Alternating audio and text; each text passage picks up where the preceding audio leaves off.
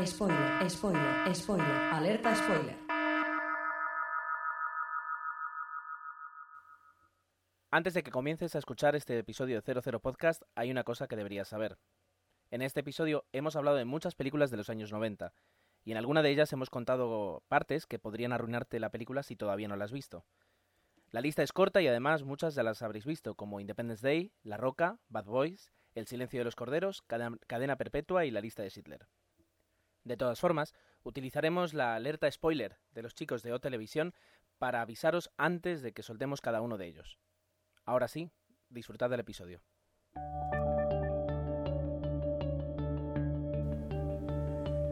Buenos días, buenas tardes y buenas noches.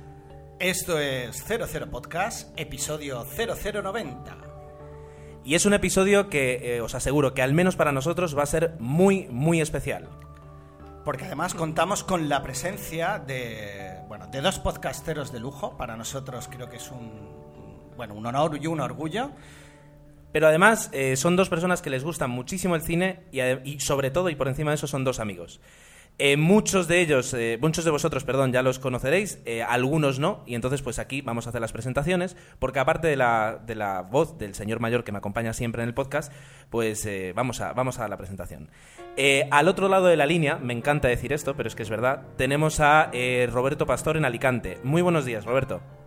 Muy buenos días, Tomeu y Gerardo. ¿Qué tal? Pues muy bien, encantados de estar aquí, con ganas de hablar de cine. Hemos hecho ya un pequeño briefing antes de, darle al, rec y la cosa promete. Para los que no conozcáis a Roberto, eh, Roberto es uno de los tres integrantes de, de que es un blog de tecnologías, bueno, ahora ya prácticamente menos de economía, están hablando de todo. Eh, y es, bueno, es un podcast muy, muy recomendado desde aquí, que yo creo que además eh, es de los de más calidad en, en, toda España. Y además nos encanta decir que Roberto es poseedor de, de uno o dos, ahora ya no recuerdo, premios bitácoras. Que queda muy dos, bien esto. Dos, Todo por ejemplificar con putas. Como Eh, ejemplificamos con putas, nos dan premios. Eh, del ganador genial. del premio Bitácora. del ganador del premio, exacto, del dos veces ganador del premio Bitácoras. Pues aquí tenemos a Roberto Pastor, que además siempre en Café Lock es el encargado de cuando le dejan hablar de cine y, y vamos, a poder, eh, vamos a poder hablar mucho de cine. Y el invitado sorpresa de, de esta mañana es una persona también que sabe muchísimo de cine, que eh, además nos hace muchísima ilusión que esté aquí, y no es ni más ni menos que Ramón Rey. Buenas, no es para tanto, ¿eh? Sí, sí es para tanto. Es, además, eso lo- es mi podcast, decido yo si es para tanto o decir, no. Ah. decano del cine de, ¡No! del podcast. Ah, lo he dicho.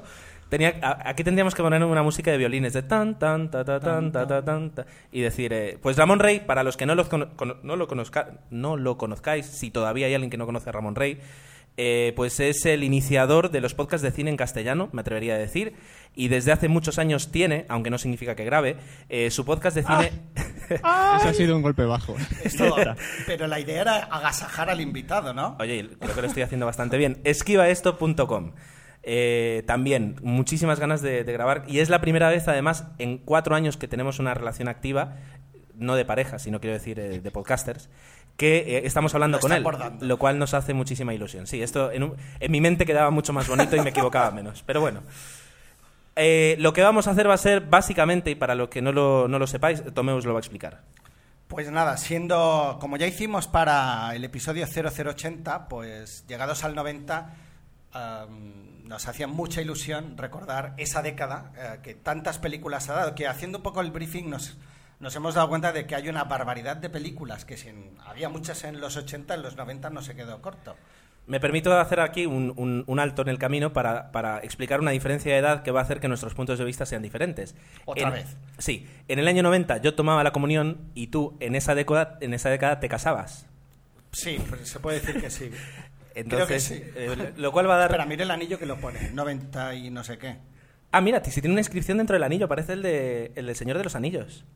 Me casé en el 98, Fíjate. el 14 de febrero. Y aquí bonito, está ¿eh? el anillo que lo demuestra. Bueno, antes de, de comenzar, ¿alguien quiere comentar aquí alguna película que haya visto recientemente, fuera de esta, de esta índole de los años 90? Eh, es que yo hace tiempo que no veo la peli, la verdad es que. la verdad lo- es que hace bastante día, tiempo que no veo una película. Es que estoy enganchado a las series ahora mismo. ¿Y cuáles estás viendo? Pues hace poco te- terminé de ver eh, las dos temporadas de Sons of Anarchy. Ajá. Una serie, una serie que recomiendo a todo el mundo. Eh, ha triunfado aquí en casa. Sí, un tal Lord creo que está enganchado. Sí, no, fue, eh, fue entre Lori, de la- las chicas de TV Slayers, que hablaban muy bien de la serie, y digo, bueno, voy a, voy a verla. Lleva dos temporadas, ahora en septiembre empezó la tercera, y es una serie que está genial.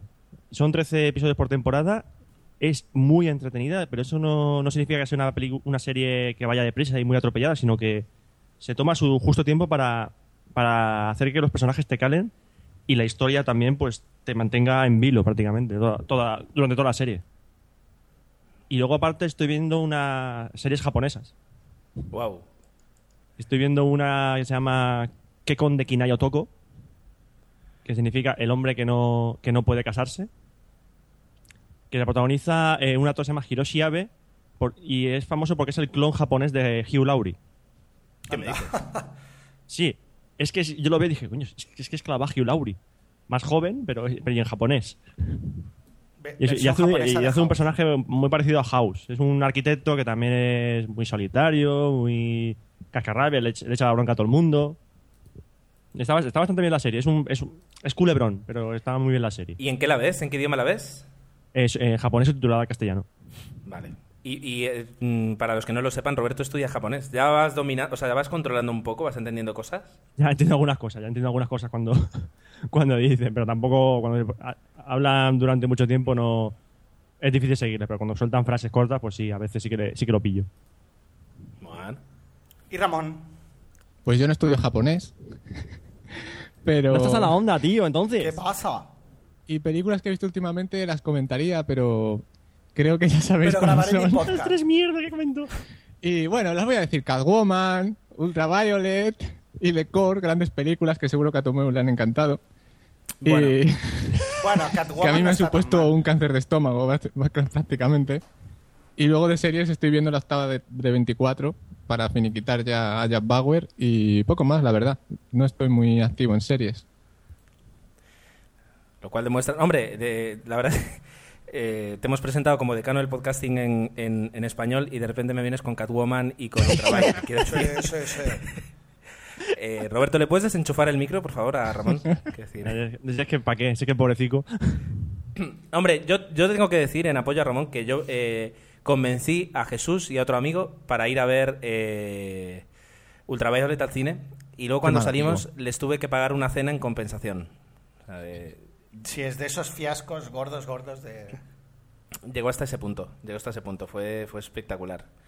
Eh, bueno, pues nada, ya está, o sea, no ves ninguna serie, solo, solo 24. Hombre, sí, sigo series, estoy viendo Futurama, Dirty Crowd, mm, se- series en general, lo que pasa es que ya se han terminado como mm, 30 Rock, The Office, Claro, puedo seguir. Héroes, Lost.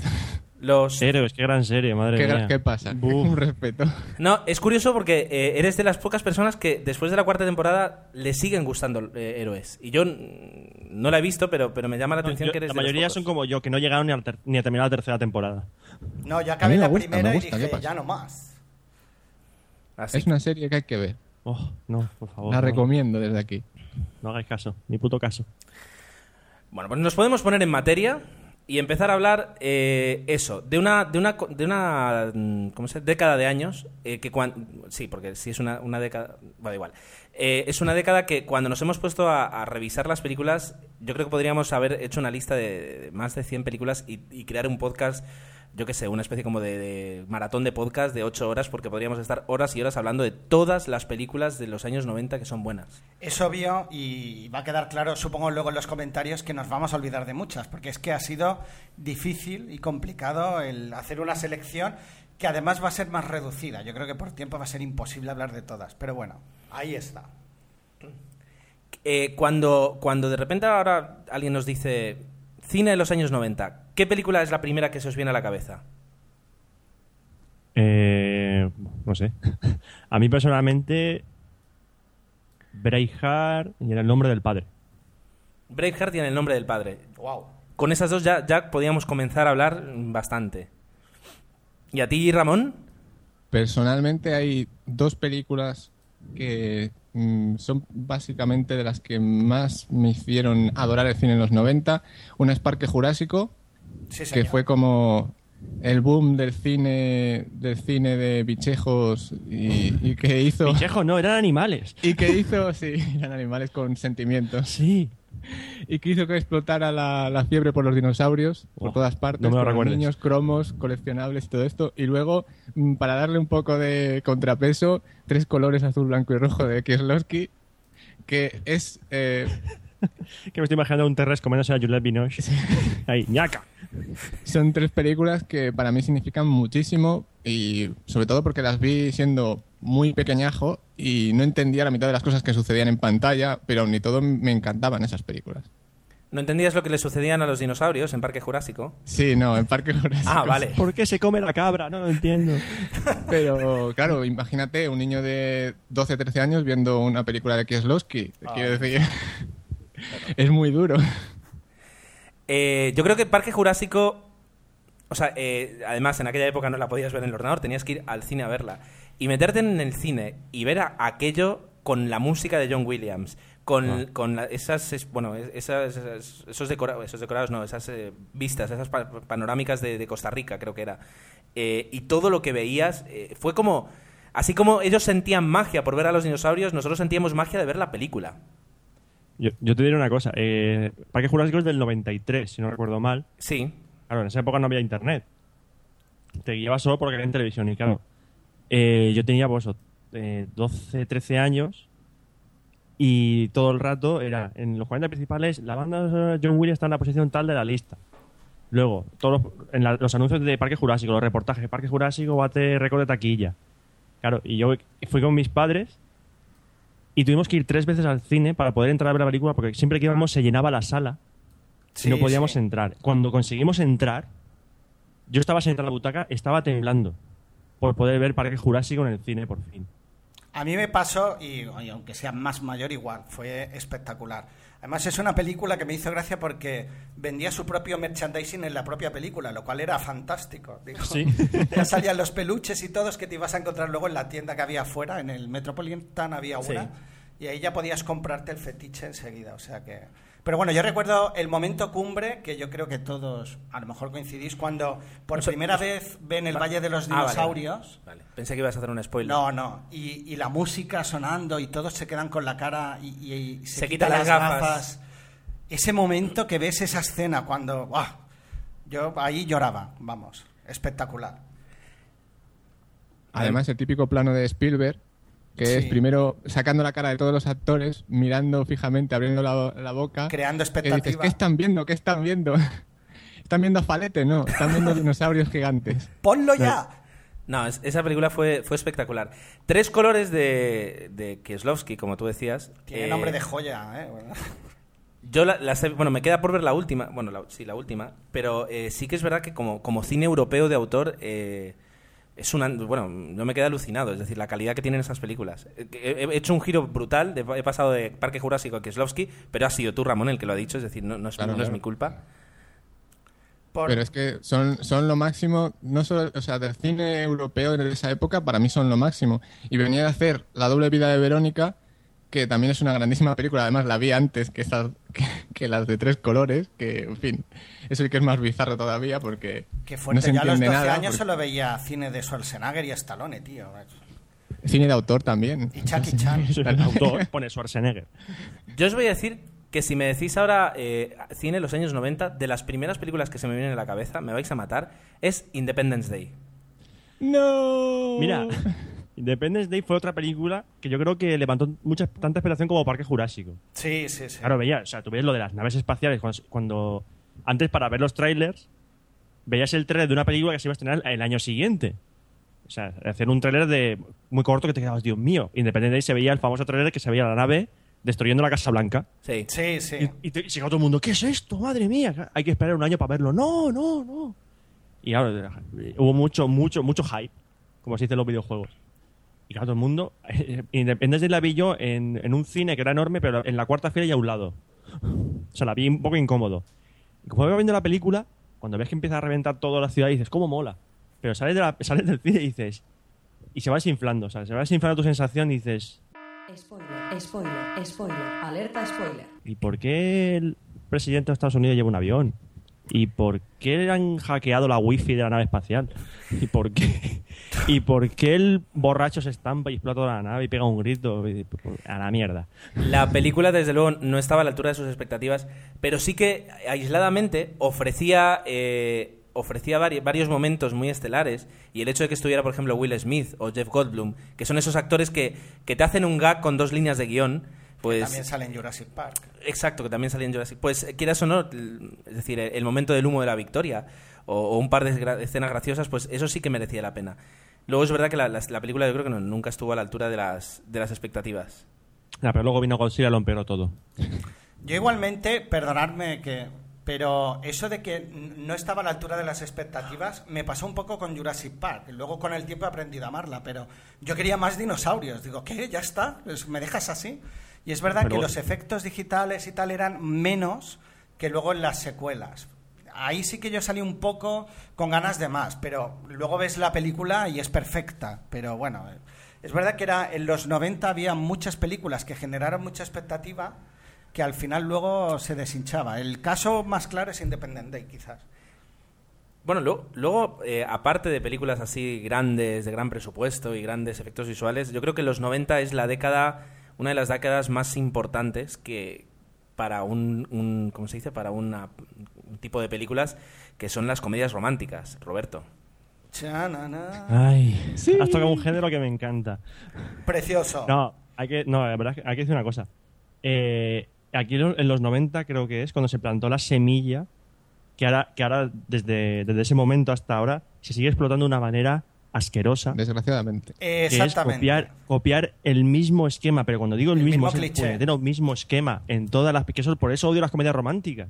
Porque es que siempre lo mismo. Pero no, es que exageradamente, es que no- ni siquiera lo Es esconden. que la nueva que ha estrenado Amy Adams es así, que yo la vi este fin de, este fin de semana. Tenías que ser tú. Sigue el cliché perfectamente a rajatabla. es Pero impresionante. toda, ¿Cómo es podéis que toda, hacer la de esto? 27 vestidos.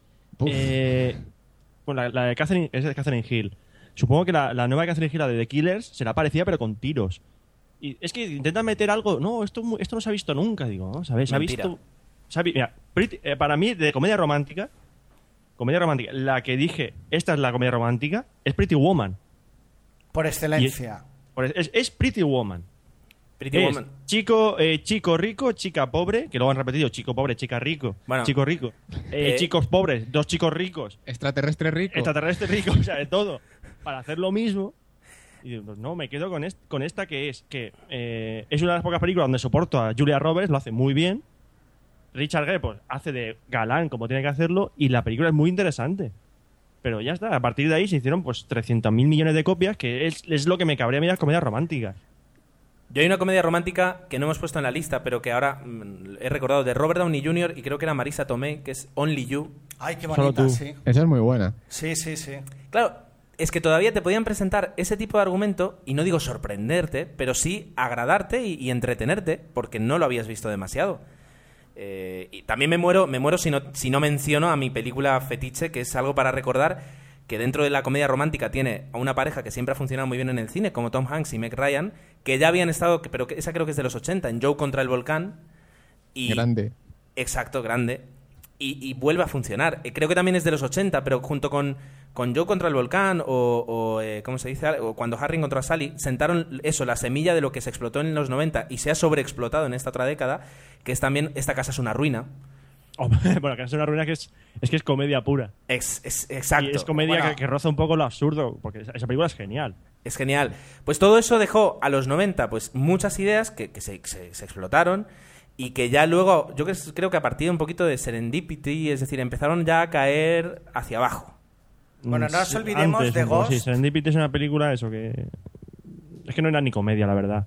Es que hay unas que te, te las tachan como comedia romántica. Y digo, no me estoy riendo. Sí, luego están como te las venden, claro. Bueno, hay una, aunque no es de los 90, se me permite hacer una excepción, hay una película que se llama Separados, de Jennifer Aniston y Vince Vaughn, que te la venden sí. como, como comedia. y esa sí es... Y yo, yo me la alquilé para verla así. Y es un drama, es una pareja que se rompe poco a poco y se separan. Durísima, sí. Eh, No, no me gustó. Yo terminé deprimido. Porque esperabas otra cosa, más que que la peli sea mala, esperabas otra cosa. Pero bueno, decía antes Ghost, muy importante porque es verdad que para mí sí que fue una gran película. con la banda sonora esta machacona que te pusieron durante... Bueno, parecía que en todo sitio tenías que ponerte... Exacto. Cuidado que aquí... Ya está, no cantes más porque las GAE nos caen Las. GAE nos Era una caen. parodia, era una parodia. Era parodia, parodia. Tengo y derecho luego a parodia. está el guardaespaldas, que queráis o no, pues sí que fue un bombazo en su momento. I, uh, will always love you. Y, y bueno, eh, es la década de Kevin Costner o de Meg Ryan, como decíamos, dentro de la comedia, de Julia Roberts, y son películas que yo creo... Hablando de Kevin Costner, Waterworld. Vete Yo- al peo. ¿Qué película? Esa es la película que hundió su carrera. Sí. O de Postman. Directamente. Se, se hundió De Postman. de Se hundió- forma el se barco hundió, ese y se hundió el hundió set de carrera. rodaje y Kevin Costner con él. Pero a mí Waterworld me encantó, aunque fuera Mad Max en el agua, es divertida, no es una película mala. Es una película soberanamente aburrida. creo. Entretenida, ¿no? Pues yo no sé por qué la vi y No, no, la- salí del cine para nada. ¿La has vuelto a ver? Sí, bueno, la- eso de que la pillas en televisión y te quedas un rato. Cada vez que la ves va perdiendo. No te digo yo que y no, perdiendo. y pero perdiendo. la verdad es que como no- esas camisetas malas que así como la vas lavando se van quedando sin color. Y de Postman igual, sí que es una peli larga. Quizás el problema de estas dos es que son muy largas para explicar algo que en una hora y media basta. Pero tienen su puntito. Pues a mí me mola Mensajero del Futuro de Iros- Postman. iros al peo. A mí no me Es la desagrada. película que es mala, pero como no, es- no tiene pretensiones y tiene momentos así épicos, un poco... Sí, sí, También- eh, eh, la, la vendían como la nueva Max Max. ¿Qué dices? La vendían como diciendo, esta es la película po- posapocalíptica definitiva, tal, tal, De tal". todas formas, Ramón, a las películas que no tienen pretensiones pero tienen algunas escenas buenas, se, se les, se les hace un tráiler y ya está, no hace falta las estrenes. Es decir, O haces un corto también, ¿no? y punto. Y eh, aquí luego Tomeo ha apuntado, ha apuntado en, el, en el guion algo muy interesante que dice, es el inicio de las carreras de muchos actores que ahora son los reyes. Me gustan los reyes. Son los que ahora mandan en taquilla, vamos. Brad Pitt en Leyendas de Oh. Pasión, por ejemplo. Gran película llena de pasión. La banda sonora, esa banda sonora. Pues a mí Leyendas me aburrió un poquito. Un poco empalagosa, ¿no? A mí es una película que, que en el momento que me pilló dije, está, y yo claro, yo no quiero ver esto, esto es para, ni- esto es para ti, esta película. Aquí el Brad Pitt con la melena, va, esto es un asco. Y la película la vi y me quedé enganchado completamente. O sea, es muy buena esa película. Eh, luego, por ejemplo, tenemos eh, de Brad Pitt de los años 90. ¿Conoces a Joe Black? Qué buena. Mm. Otra, otra película que hay que pillarle el punto. creo Sí, yo. ves, aquí me pasó al revés, que parecía que iba a haber una- un coñazo, perdón por la expresión, y al final me gustó, me enganchó. Y eso que el ritmo de la película es bastante lento. Sí, sí, sí. sí. Bueno, si, si lo que te gusta es el tema de la parodia, la metáfora de la muerte y todo eso, o sea, que no estás viendo a Brad Pitt, sino que estás viendo la muerte, pues la película te engancha diciendo, a ver qué va a pasar. Pero Pero, si ves es que, que es Brad Pitt. Con, Brad Pitt está de guapísimo en esa película, eso no cara lo de podemos niñato con un pelo ridículo. Está como en Benjamin Button. Sí. Eternamente joven. No, y además, Yo- en cada plano, miedo. yo creo que es lo sacan bien. En cada plano de la película. Te juro que cuando vi la escena de Benjamin Button, que se ve el joven, tuve miedo. Claro. Digo, ¿cómo pueden hacerlo? Sí, que sí. sea igual que las películas antiguas. Yo creo que lo debieron pillar de ahí. Brutal. Y hablando así de, de- de- de maquillaje, eh, claro, Jim Carrey. Eh, ¿Cuál es la primera, las primeras películas de Jim Carrey que a mí se me ocurren son Ace Ventura y La Máscara. La máscara, la máscara. Con, con Ace Ventura no, no sale su nombre. O sea, la película es divertidísima, pero no sale el nombre. Fue con la máscara cuando ya ahí pegó el boom. Bueno, Sí. él y, y Cameron Díaz. Eh, ahí fue el Sí. renacer de estos dos. Cuando Cameron Díaz no estaba operada y era guapa. Perdona, perdona. ¿De qué se ha operado Cameron Díaz? Del cerebro. Mira, No vamos a entrar en ese debate. no vamos a entrar en ese debate, pero yo te lo voy a resumir en un sonido.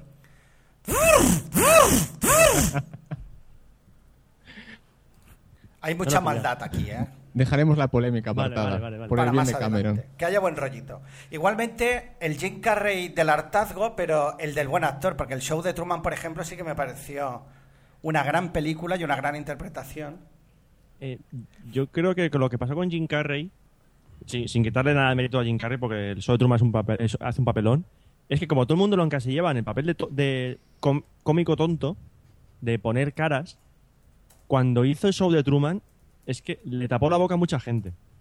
Entonces, aparte que fue una actuación muy buena, el, ese cambio de registro tan, grande que pegó Jim Carrey ensalzó mucho más la actuación y se le dio más repercusión de la que podía haber tenido siendo otro actor. Ciertamente. Eh, yo creo que viendo una vez un reportaje sobre su vida, le, ha pasado eso siempre desde pequeñito, desde, desde que empezó, digamos, en la stand-up comedy, a hacer monólogos. Eh, pues por la forma que tiene de expresarse, se le ha encasillado siempre. Y, y me encanta esta frase así de debate de cine de Jim Carrey creo que es uno de los actores peor tratados de Hollywood. Pero en, en- en parte yo creo que es verdad, es decir, se, se le ha encasillado mucho y, incluso su propio, el público le ha encasillado mucho cuando es un actor que cuando ha tenido un buen guion delante eh, tiene unas interpretaciones asombrosas. Lo que pasa es mentiroso compulsivo, ¿no? Oye, pues yo me reí con esa película. ¿Con Luego cuál? ya me olvidé de ella, pero me reí. Paso sirve esa película. ¿Cuál, cuál? Mentiroso compulsivo. Bueno. Hombre, ah, está mejor que... Eh, ay, me sale en inglés, The Cable Guy. Oh, un loco a domicilio. Me encanta. Oh. Me encanta. Me está encanta esa dirigida por Ben película. Dolor. equivoco. Está dirigida por Ben Stiller. Madre mía. Sí, sí, sí, sí, sí. Bueno, es a grandiosa. mí no me Cuando llega a parece tan casa y mala. empieza a mirar dónde está el cable, dándole Pobre, golpecitos po- a la po- pared. Pobre Matthew Broderick. De hecho, recuerdo ahora el, el gag que hacen en Los Simpsons cuando van a un, a un Planet Hollywood y ven en una vitrina el guion de, de, de- ¿cómo es? De un loco a domicilio y sale diciendo, casi acabaste con la carrera de Jim Carrey. Es verdad.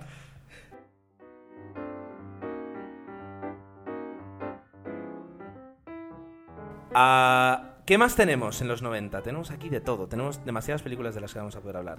Yo lo que quería decir un poco al principio, eh, claro, me habéis tildado de mayor, pero bueno, ya diré el comentario, que en los 80 para mí fue un poco descubrir el cine y en no- los 90 fue la confirmación de la gran pasión. Vas descubriendo, pero luego en los 90 ya te das cuenta de que, joder, esto engancha y, la pasión que uno siente por el cine pues viene de ahí, de, los peliculones. La, emoción que tú decías, Roberto, de cuando vas a ver Jurassic Park y casi te pones a llorar, de la emoción, esas expectativas que se sabían generar muy bien, es que es fantástico. Yo creo que en los 90 es una confirmación de, algo grande. Qué bonito. No, es eso. Eh, igual que dice que eh, para nosotros fue más. El, mi contacto con el cine real fue en los 90. Bueno, en los 80 pues veíamos las películas de Schwarzenegger, las de Stallone, las de dibujos, porque éramos niños. Sí. Ya, pues los 90 nos pilló entre la, la niñez, la adolescencia y la, y, po- y la pospubertad. Pues vimos ahí, pegamos unos cambios de ver películas. Yo empecé a ver películas de tiros. Me, me empezaron a, a, a aparecer todas iguales. Luego fu- fue cuando vi la, pe- la película que me cambió el chip, que fue en El nombre del padre. Una película. Habla- que habla- que dura. Háblanos de ella. bueno, no sé si la conoce, El nombre del padre es una Sí, película sí, de sí. Jim Sheridan con, que protagoniza a Daniel Day-Lewis, que a- lo encarcelan junto con su padre porque dicen que es un miembro de, del IRA, lo cual es falso. Y lo tienen, es una historia real. Cuando te dices que es una historia real, te, te caes para atrás. Eh, lo encarcelan junto con su padre y más familiares y amigos porque dicen que son del IRA. Pues es todo lo que les pasa en la cárcel durante el periodo hasta que se hasta que hasta que pasa algo, no voy a decir qué es. Y es una película que es que desde. Aparte que Daniel de hace un papel increíble, Daniel de es uno de mis actores favoritos. En la película estás todo el rato, pero con el corazón en un puño, como diciendo. Primero porque eh, por todas las actuaciones, como transmiten la sensación, pero el pensar que eso pasó de verdad, Sí. te das cuenta y dices: Este mundo es una mierda. Y eso es lo que me, eso es lo que me hizo pegar, cambiar el chip de una película. Dices, Esta película me está contando algo o sea, me está contando una historia que ocurrió antes de que naciese yo y me está afectando como si ese tío fuese mi, mi hermano y ese fuese mi, mi, mi padre. O sea, es- eso lo que consiguió eh, cambiarme el chip de, eh, del tip- de qué películas tenía que ver. Y a partir de ahí, pues eso ya, pues ya empecé a ver otro tipo de películas. Yo creo que. Wow. De repente se ha creado aquí un momento serio, pero es verdad, es decir, En el nombre del padre es una película ah, durísima, pero además es que es muy buena. Es decir, eh, porque hay películas que te cuentan historias reales, historias que te impactan. Muchas de ellas las puedes ver un sábado por la tarde en Antena 3. Pero eh, películas que además tengan esa. esa eh, bueno, es que es muy buena. Es decir, todo lo que ocurre desde que les encarcelan, luego se inicia todo un proceso legal. Emma Thompson también tiene muy buen papel ahí la forma de la, la película, es decir, una de las primeras escenas es Emma Thompson poniendo un cassette en su Volkswagen y escuchando cómo de- el, personaje de Daniel Day-Lewis le pone un poco al día de todo. Y es una forma como muy, yo te diría de los 90, pero muy buena de empezar una película. No, realmente, en el nombre del padre tiene la gran capacidad de ser un buen, un buen drama que te cuenta una historia a la que probablemente no se acerca ni de lejos en cuanto a dureza, porque realmente siendo, siendo un hecho real, mm, no nos podemos imaginar realmente lo que pasó esa gente en la cárcel para lograr salir luego. Pero a diferencia de otros dramas que se hacen últimamente, que sí que parecen películas de sábado por la tarde de Antena 3 como Precious o The Blind Side, esa película tiene una gran personalidad y tiene sobre todo unas interpretaciones que a día de hoy son memorables Brutales. Es- y que es lo primero que te acuerdas de esa película. Si no recuerdo mal, bueno, es una película que estuvo nominada a varios Oscars. Y estuvo nominada Daniel de Luis, eh, Pete Pottsway, que es el que hacía de padre, y me Me parece que encanta Matt también. Estuvo nominada al Oscar por esa película. Secundario de lujo, porque siempre que sale este actor dota, tiene una forma de Pero interpretar es, una, pero es un actor que últimamente, el última vez que lo vi fue en Furia de Titanes. Digo, ¿qué hace ese hombre ahí? ¿No salía en una de Alien? En la Ganarse 3, el sale en pan, 3 sí. sale. Ganarse y también sale en, en Parque Jurásico la 2, El Mundo Perdido, es el cazador. Alien 3, de Ah, sí, sí. los 90. Sí, Alien 3, madre mía. A mí me gusta Alien 3, eh, perdón, pero... Y aprovechando... Estoy contigo, Tomeu. No, vamos a Es que Alien además- 3, Alien, Alien 3 eh, no es una mala película. O sea, no es un bodrio como todo el mundo dice, pero es la cuarta, ¿eh? A ver, conviene recordar, porque yo viví la polémica, que si queríamos que si Whitney Weaver, lo he dicho bien, interpretara, Sí, creo que sí. interpretara la película, puso como única condición que fuera una película donde no hubiera armas. Entonces se rompieron la cabeza para hacer un guion donde se consiguiera eso y salió una película digna. A mí me gustó. Y la pasta que le pagaron para raparse la cabeza. Exactamente. Eso, eso fue noticia, eso fue noticia, me acuerdo yo. Porque, Pero eh, el hecho Alien de, 3 digo, venga, no 3 quiero que salgan armas. eh, Alien 3 es del año 90 y poco, 92, 93, por ahí. Y yo me acuerdo ver los carteles de Alien 3, claro. Aliens, sea, lo que provocó. Aliens es una tremendísima película, es, es increíble. Y Alien 3 lo que pasa es que. Es que mucha gente piensa como que es la culpable de coger lo que pasó en Aliens y destrozarlo. Como diciendo, es que esta película me fastidia todo lo que pasó en Aliens. Es una mierda. Y mu- mucho de odio hacia Alien 3 es por eso. Porque tal como acaba Ali- Aliens, acababa. Bueno, bien, bien, no, vamos a ver. Aliens no acaba bien. Sí, happy ending. Ah. No, no acaba así. Pero es que Alien 3 vino, cogió ese final y dice: Pues ahora, ahora os voy a joder más, os voy a meter más el dedo en la llaga. Toma, toma, toma, joderos todos. Y una cosa que hay que tener en cuenta de Alien 3 es los malditos responsables de la saga y de la Fox que han intentado, o sea, han hecho de todo con la franquicia, con tal de sacar pasta y de hacerlo como ellos querían. Los productores de, de la saga han, han sido lamentables, han sido súper arbitrarios a la hora de elegir los directores, los guionistas. Van de, van de artistas cuando realmente los artistas son otros. Con Alien 3 fue lo máximo de la chorrez.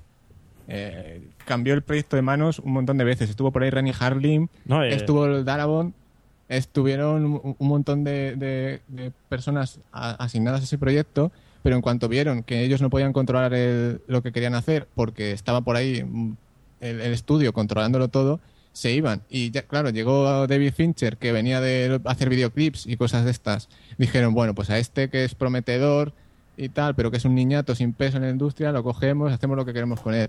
Y el pobre hombre tuvo que ir haciendo el guion sobre la marcha, realmente, con teniendo problemas internos con el responsable del estudio, con el productor y demás, y con unos, unos recortes de presupuesto brutales que se notan a día de hoy, solo que ver los efectos especiales.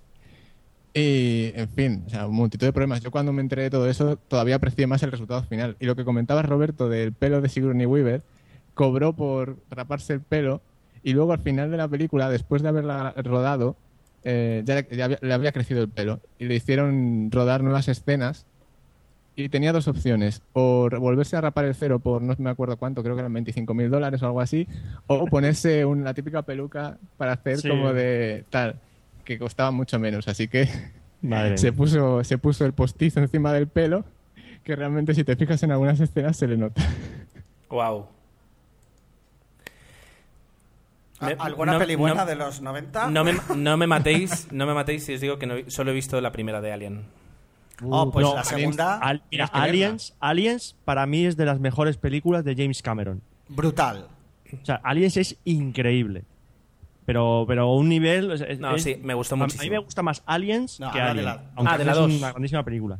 Pero Aliens es increíble. que, que es totalmente distinto, pero ah, es una gran película, pero es verdad que no hace honor a la primera. rompe Es es totalmente. pero- es que es distinto. O sea, lo que hizo Ridley Scott con Esa es Alien la fue dar un, dar un enfoque de claustrofobia. Exacto.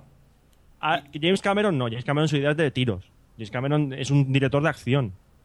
Y lo que hizo fue, dije, pues voy a darle un enfoque, metió un enfoque nuevo, metió a los marines, pero también metió una sensación de claustrofobia. O sea, eso debe estar los marines en la, en la instalación, rodeados, viendo qué, qué hacer para sobrevivir. Es que también tú te sientes como un marine más ahí. Sí, sí, sí. Además, la típica escena de bajan del helicóptero, plano a cámara lenta de los marines saliendo y andando, como tal, pues. Jo, ahora, ahora me han entrado de verla. Eso, eso... Eso es de Armageddon, tío. Sí, iba a decir eso. Eso es de. Armageddon. ¿Eh? No, hay un Que es de Armageddon. No, ya en Aliens también sale. No, Aliens, la primera vez que salen los marines están cri- eh, criogenizados. Claro. Que se empiezan a despertar todos. Pero ahora yo confundo, ¿no están luego dentro en un helicóptero y bajan de. o algo? O un helicóptero a alguna No, no, nave? eh, Es no, que me de hecho, suena ellos van de la nave a la instalación con un planeador, un avión, y, dire- y directamente caen en un. En una- en un- el, avión suelta un tanque. Nada, nada. Me, todos. me has dado la excusa para volver a verlo y así me desdigo. Perfecto. El cine de Michael Bay ha hecho estragos en la mente de Sí. Tomeu. Sí, sí. Vamos a Michael Bay, a Michael Bay de los 90. Michael Bay en los 90 tiene películas muy buenas. Tiene las mejores películas que ha hecho en su vida y una es La Roca. La roca. Vale, vale, bien. Bien, bien. Está Ahí Muy bien, Roberto, muy bien. La Roca es la mejor película de Michael Bay y una de las mejores películas de acción de los 90. No. Sí. A ver, un segundito. Por alusiones, Ramón, eh, ¿por qué no? A ver, es una buena película. Es- Está muy bien para ser de Michael Bay, recalco. Para ser de Michael Bay. Pero realmente es una película muy hueca. Como, Es, o sea, a ver, es Pero- una, es una pel- dentro de la película de acción, de tiros, que es tiro, tiro, tiro, tiro, tiro, es Tiro, una película tiro. que sirve para ponerte, ponerte las pilas. Y dices, hostia, ¿cuánto tiro es? O sea, no, no busca. O sea, Michael Bay nunca va a ser un director de actores, nunca en la vida. Lo que tiene son actores con carisma que le dan peso a la película. Pero aparte de eso no tiene nada. Tiene, perdón, tiene actores con carisma, tiene eh, el escenario, que, que yo creo que es mítico y además aporta mucho, y luego tiene una trama que te podrás creer más o menos, Spoiler, spoiler, spoiler, alerta spoiler. pero el tema de los misiles de gas nervioso apuntando a la bahía de San Francisco es como muy exagerado y hace que, que- que funcione muy bien. Y luego tienes a un malo que se llama Ed Harris, que es también otro pedazo de actor. Si no digo que no, Ed es Harris grandioso. Ed Harris es el que mejor actúa en esa película. Y, es increíble. Consigue que Nicolas Cage no, no te den ganas de matarlo. Es muy importante. O sea, si un director consigue que Nicolas Cage no actúe mal, es un logro. Ya consigue sí. que actúe bien, es otro tema. Otro nivel. Otro nivel. Pero para conseguir que Nicolas Cage no actúe mal, Yo no, no- o sea, sin contar el, el final de la película, hay una escena al final Spoiler, spoiler, spoiler, alerta spoiler. que implica F-18s y, sí, esa y- escena es brutal. Esa escena es brutal. y esa escena es, es brutal. Es decir, me recuerda. Luego me recu- cuan- cuando vi eh, Armageddon. Humo verde, humo verde. No te digo que no se pueden hacer spoilers. Ahora tengo que borrar. Ahora, ahora lo que vas a decir tú lo tengo que borrar. Y no sabrá nadie lo que ha dicho. Sí, Ahora decimos eso lo sueles spoiler decir. alert. Y, y- y luego cuando vi Armageddon hay unas escenas también que son muy parecidas también de cara al final. Y es esa música además, le, le dice a su amigo Hans Zimmer, ponme aquí a toda la orquesta. Algo épico. Exacto. No, pero es más ese... y entonces es en plan rollo todo a cámara lenta y... Está muy bien. O otra película Mola de la Michael... cámara lenta, ¿eh? ¿Eh? No, pero es que luego abusó de cámara lenta Michael Bay. Eh, otra en- escena en- otra escena mítica de, de- es, em, dos policías rebeldes que también o sea la escena de la persecución final en dos coches y em, Will Smith eh, pegando tiros a cámara lenta si te gusta eso habrá mucha gente que ahora nos escuchará y dirá cómo les puede gustar eso a mí me gusta eso yo lo tengo que reconocer Y no si se, hace, olvidéis. si se hace bien, una escena en cámara lenta, si se si viene a cuento, eh, queda bien. Pero eh, lo que dices tú, la escena de dos policías rebeldes, la del final, Spoiler, spoiler, spoiler, alerta spoiler. cuando se ve ahí a, a, A Will Michael. Bay, a, a Michael, perdón, Michael a, Bay, a- gran a actor. Will Smith, Y Michael a Lawrence. Martin Lawrence y a Tea Leoni, Tea Tea Leoni. Leoni Sí. andando a cámara lenta a través del humo y todo eso. Y está Chequicario, que es el malo, más adelante. Pues esa escena dices, hostia, mola, mola. Es una escena que tienes que ponerla porque es el, es el jefe final, por así Sí, decirlo. final. Es el jefe final del videojuego, entonces no, no vas a hacer pan, muerto. No. ¿Qué pasa? Pues bien, me gusto que se queda uno. Va muerto y se Pan acabó. muerto ya está, no. Créditos. Igual que eso. Pero luego hay escena- otra película de Michael Bay que ponen a cámara lenta y dices, no sé a qué viene la cámara lenta. Una, y, son- y aunque no son de los 90, es Transformers. O sea, ¿por qué peleas a cámara lenta? Dos O robots. Ya. John Boo, Misión Imposible 2. Palomas, ¿sí? Y palomas. Yo, mira, dos, dos cosas sobre lo que acabas de decir. Eh, por una parte, lo que acaba de decir de fondo Ramón es en, en Misión Imposible 2 hay unas escenas en cámara lenta que son sobran del todo. Insufri- Todas, todas sobran. ¿eh? Es espectacular. Y me recuerda, y todo eso me recuerda mucho al eh, que es una serie de los años 90, Los Vigilantes de la Playa, que fue cuando a... a- Ahí no sobran, ahí no sobran. No, no, no, no, no. ¿Qué pasa, No me refiero a las escenas... Ahí está justificada la cámara lenta. No, me refiero a cuando ya se le empezó, se le empezó a dar la pinza a, ¿cómo se llama este? A David Hasselhoff. Y en pleno episodio te colaban un videoclip de seis minutos, Sí. que era Pero espectacular. Era una demo de física de fluidos, no lo entiendes. Era para ver cómo re- reaccionaban los tejidos ante la gravedad. Pues sí, es decir, los años 90 también fueron mucho eso, cámara lenta y, y- y- y música a tope. Para, eh, me acuerdo cuando, el, el- o sea, no sé si os acordáis cuando llegó un nuevo sistema de Sony que se iba a comer al Dolby, que era el SDDS. Ah, me suena, me suena. Pues era el Sony, ¿cómo es? Sony Dynamic, eh, mm, ah, no me acuerdo, System, era, era espectacular. Claro, con, con 13 años lo percibías como que habían puesto el cine más alto, nada más. Y, y entonces eso, las bandas sonoras y los tiros... mm, Yo, yo la primera película que vi con Solby Surround... Solvi. ¿Eh? Solby. Solby. Dolby Surround. El Solby Solvi. Dolby Surround, Dolby Surround y Solby Surround, ¿no? Con Dolby Surround, que fue un cine de Alicante que lo habían instalado, fue, fue Twister. otra gran película. Twister, qué película buena, de, sí. de Jan de Bond, que la película, claro, imagínate, Twister, con un sonido que todo lo que pasaba por detrás lo oías por detrás, te quedabas flipado. Sonido de viento. Sonido de viento, sí, de, no, de- y de cosas volando, pasándote por encima de la cabeza. Una vaca que vuela. una vaca, una vaca volando. Sé Oye. que me vais a matar, pero ante la prima hermana de la roca es Conner, no nos olvidemos. Hombre, aquí- por supuesto, pero. Jerry basura. nos dio una década de los 90 brutal. Conner tiene muchos más momentos molones que Mira, la roca. ese es un ejemplo de, de Nicolas Cage actuando mal. No, pues a mí me encantó esta película. O sea, Nicolas Cage con el pelo largo no mola. Eso es Y verdad. Steve Buscemi ahí que... Steve, Bu- mira, Steve Eh, sí, Buscemi- sí, Steve Buscemi Buscemi aquí es donde- dijeron, eh, Steve Buscemi le dijeron, mira, vas a hacer de un tío atado. vale. Y Steve Buscemi se sienta y, dice- y dice, molo mil. Claro, y John ese Malkovich. Y personaje. pedazo de reparto tenía esa La película. verdad es que sí. Dani Trejo también. O sea, tenía un reparto que te cagas esa película, pero... y- Yo, Pero eh, ese John personaje bebe y nos permite introducir ya otra gran película que es Del silencio de los corderos. Hostia, qué cambio. Que ahí tiene ese gran momento de Aníbal Lecter que yo, el, tanto esta como luego Seven supusieron un antes y un después Uy, venga, ahora del thriller. acabamos de entrar en, otro, en otra habitación del cine de los otro nivel. 90. El thriller y el terror. El el- eh, yo creo que todo el mundo flipó cuando conoció a Aníbal Lecter. El personaje de Anthony Hopkins, un acto- que un actor se descubra siendo tan mayor, aunque llevase ya una carrera, fue increíble. Pero Anthony Hopkins cuando hizo eh, Aníbal Lecter fue increíble. Es uno de los mejores personajes de la historia del cine. Creo que, creo que además a- a- eh, en, en estas listas, en estas encuestas que se hacen de vez en cuando en internet, ha aparecido como, junto con Darth Vader, de los mejores malos de la historia del cine. No, es, es verdad. Es que Aníbal Lecter fue un personaje nada más verlo a través del cristal la primera vez ya, ya te quedas. Hostia, este tío. Este tío es un asesino despiadado. Es espectacular. Y es verdad que, que a lo mejor la que recogió un poco el testigo de, de esa crueldad humana es Seven. Seven yo me acuerdo haberla visto en el cine. eh, la ves con, en plena adolescencia y es esas películas que, como, como la veas en un mal día, te pueden transformar en un, en un oscuro para el resto de tu vida. Y es buenísima esa película. Y tiene, tiene bastantes similitudes con El silencio de los corderos. No sé si os disteis cuenta el tipo de montaje que se hace en El silencio de los corderos. Spoiler, spoiler, spoiler, alerta spoiler. Montaje paralelo de las dos historias del malo que aparece por ahí Sí. y, y de la policía que va, va- que está entrevistando al, a Aníbal Lecter y, demás. Y hay un momento en, en El silencio de los corderos que parece que van a pillar al, al psicópata por fin. Sí. que Están haciendo el montaje paralelo y te, te la cuelan completamente. Y en Seven eh, utilizan un poco otra táctica, pero bastante parecida, que Que es básicamente... que, que no, conoces a- no lo conoces. Claro. Es que ni siquiera te dicen el, el nombre del actor que lo interpreta. Te lo dicen y cuando acaba la película te dicen, por cierto, el malo era este actor. Y está montado de tal forma que hasta el final no te das cuenta por dónde ha aparecido.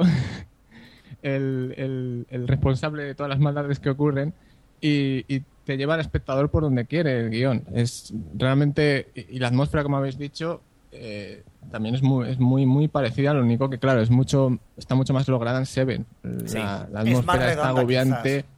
De tener un asesino por ahí y la parte final de la película que es para mí es mucho mejor la de Seven que la del Silencio de los Corderos. No, el, el final de Seven es que yo me acuerdo de verla, acabar la película, pues acaba, de una- de- acaba como acaba, y yo quedarme con los ojos abiertos, empezar los títulos de crédito, que los títulos de crédito de Seven van de arriba hacia abajo, en vez Cierto, de al todas las películas, y quedarte. ¿Qué, qué- qué han hecho? O sea, ¿Qué han hecho? Además, es la típica película que dices, no, no, no pasará, no, no, no. Y es, O sea, no, te quieres dices, creer, no, no te quieres creer lo que pasa. Eh, Es que acaba y te quedas. "Co- ¿Cómo es posible que haya hecho esto? Sí. O sea, ¿cómo es posible? Sí, Seven es redonda y luego se estrenó lo que, que generó expectativa y a mí me satisfizo The Game, que me pareció una película súper divertida. Más tramposa, pero la está verdad muy es poco que... valorada esa película. ¿Eh? Que Está muy poco valorada esa película, digo.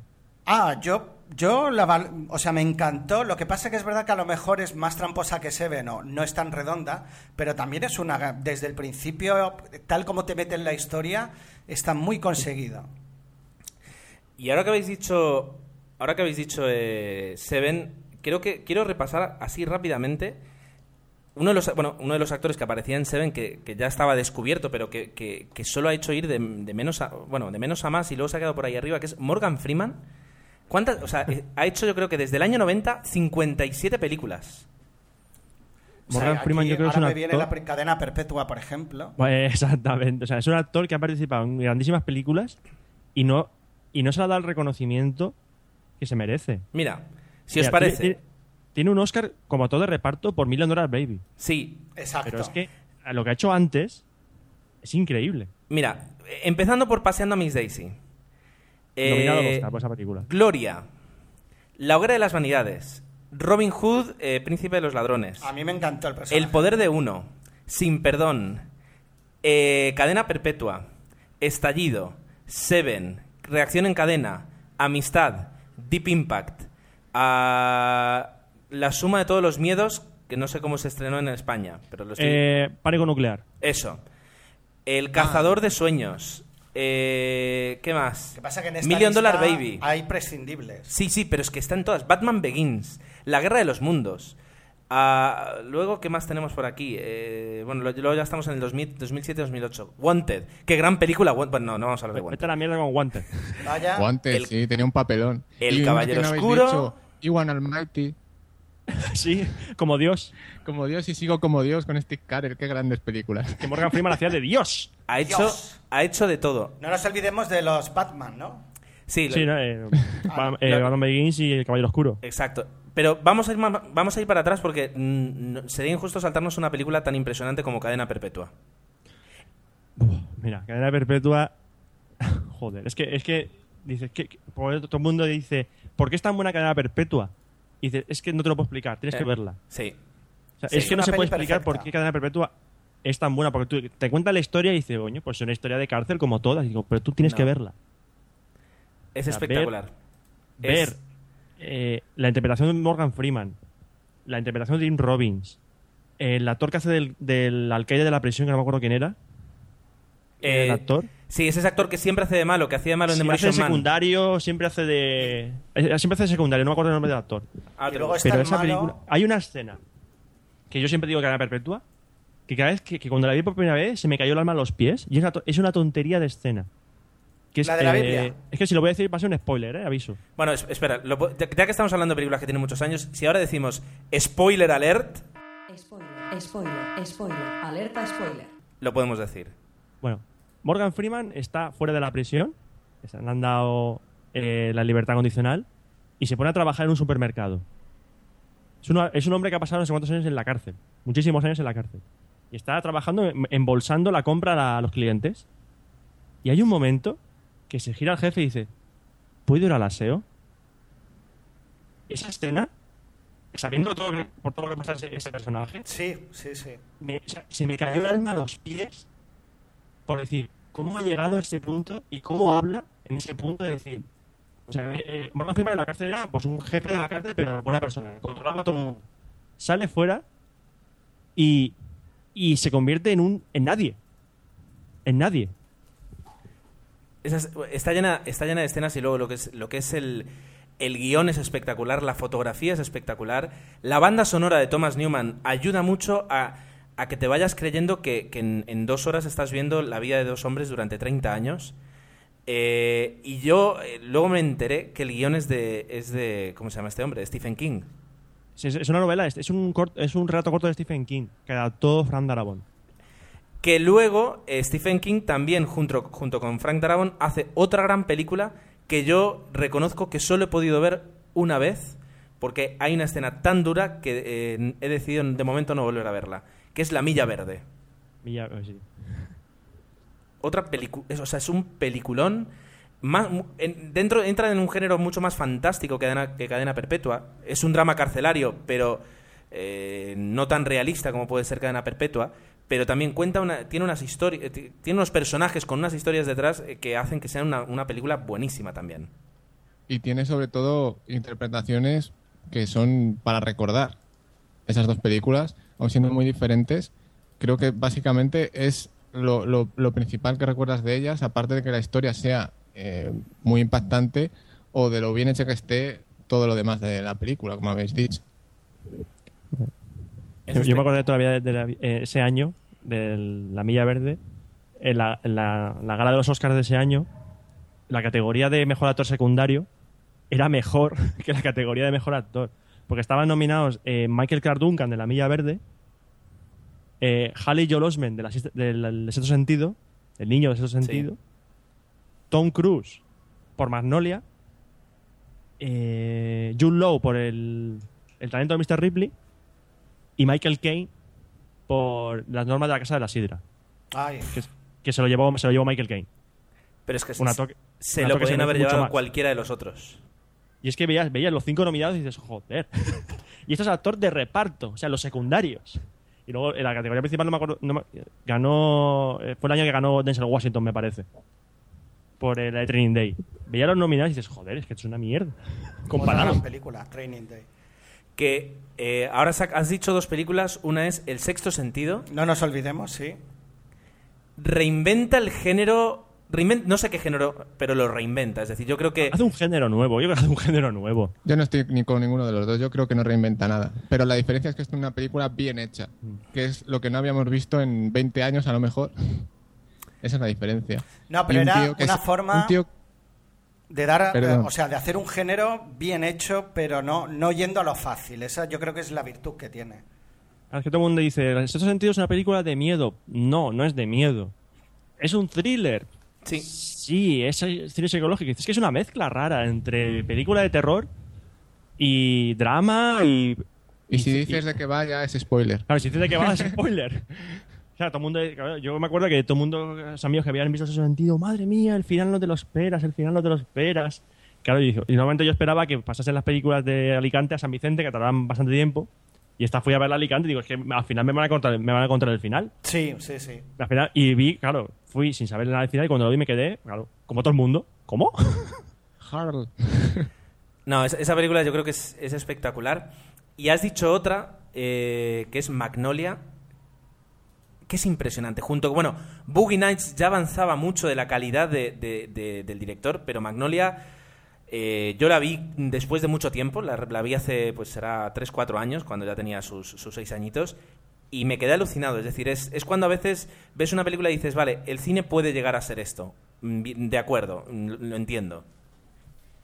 Además, Paul Thomas Anderson, con esa personalidad que tiene, que a- algunos ya dicen que va de, va de Oliver Stone o algo así, pero es un director que sabe contar historias muy bien. Boogie Nights es una película que es súper larga, que tiene un montón de personajes, y sin embargo te están contando una historia que tiene sentido, que se sabe centrar en los personajes importantes, en los momentos en los que tiene que centrarse, y luego aparece Magnolia con una película coral inmensa, épica, con chorrocientos personajes, con grandes actores en la mayoría de todos los papeles. Está por ahí eh, Philip Seymour Hoffman, Tom Cruise, William Moore, William H. William H. Macy, William H. Macy, Bar Reynolds. Reynolds No, también. reparto coral. Aparece, o sea, realmente... Mark, Mark Wahlberg con su famosa escena de esta mi Eso, Movie efectivamente. Vamos, que sus películas tienen sobre todo muy buenos actores y él, como director, sabe muy bien lo que lo importante, el meollo de cada escena y con los guiones que tiene, realmente mm, destaca muchísimo en, en la parte del guion. El- hay una película que es más posterior que es Punch Drag, Punch Drag Love, que es de aparece por ahí Adam Sandler, que hasta Adam Sandler está bien en esa película. Sí, es una película que Adam Sandler no hace comedia. Eh, o sea, no hace, no hace risa. hace de un tío que está perturbado realmente y la película es una película de perturbados o sea, está hecha a posta para, para que te sientas totalmente em, como el protagonista o como la coprotagonista que aparece por ahí que era Emily Watson si no estoy equivocado del nombre pues Paul Thomas Anderson es probablemente de los directores de los mejores directores y, y que, que despuntan en los 90 de los nuevos de, de la nueva generación de directores Sí, sí. Que, y bueno, yo creo que aún tienen mucho que dar en, en estas décadas. Sí, yo, ahora estaba pensando en, en Magnolia, en cómo durante casi las tres horas que dura va aumentando la tensión de cada una de las historias y lo hace de forma pareja. Y, como cuando llega al final, pues eh, eh, todo se junta y es espectacular.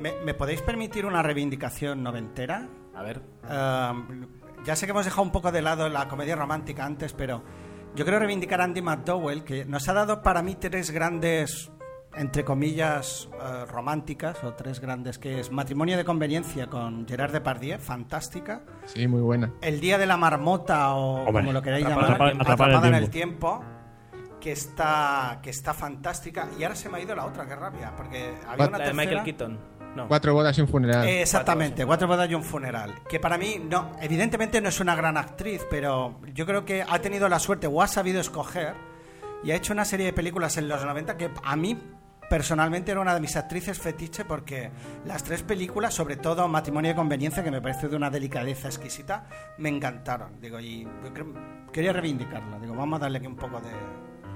No sé si os ocurre a vosotros con algún director, actor, pero... Hay un, direct, yo, hay un director que, mm, habiendo hecho un gran trabajo en los 80, en, en los 90 y- hizo dos películas que la verdad es que son, que son una, maravilla. Y es Robert Zemeckis. Wow. ¡Wow! Robert Zemeckis llegó en el 96 con Forrest Gump. Forrest Gump. Y, y la película de Forrest Gump, fíjate que es una película que habla de la historia de Estados Unidos, mm, historia contemporánea, a través de los ojos de, del- del- uno de los mejores personajes que he visto en el cine, que es Forrest Gump. Sí. Y aunque no seas americano, es que lo vive. Estás es americano por un día viendo esa película. Totalmente. Y luego la otra película, que también es, también es de Tom, Hanks, que es de unos años después. Bueno, es que no sé si esta es de los 2000. No sé si es del 2000 o 2001. Es del 2001, me parece. Que es Náufrago. ¿Cuál? Náufrago. Ah, Náufrago. Náufrago. Sí, Espectacular. Que yo creo que es más del 2000.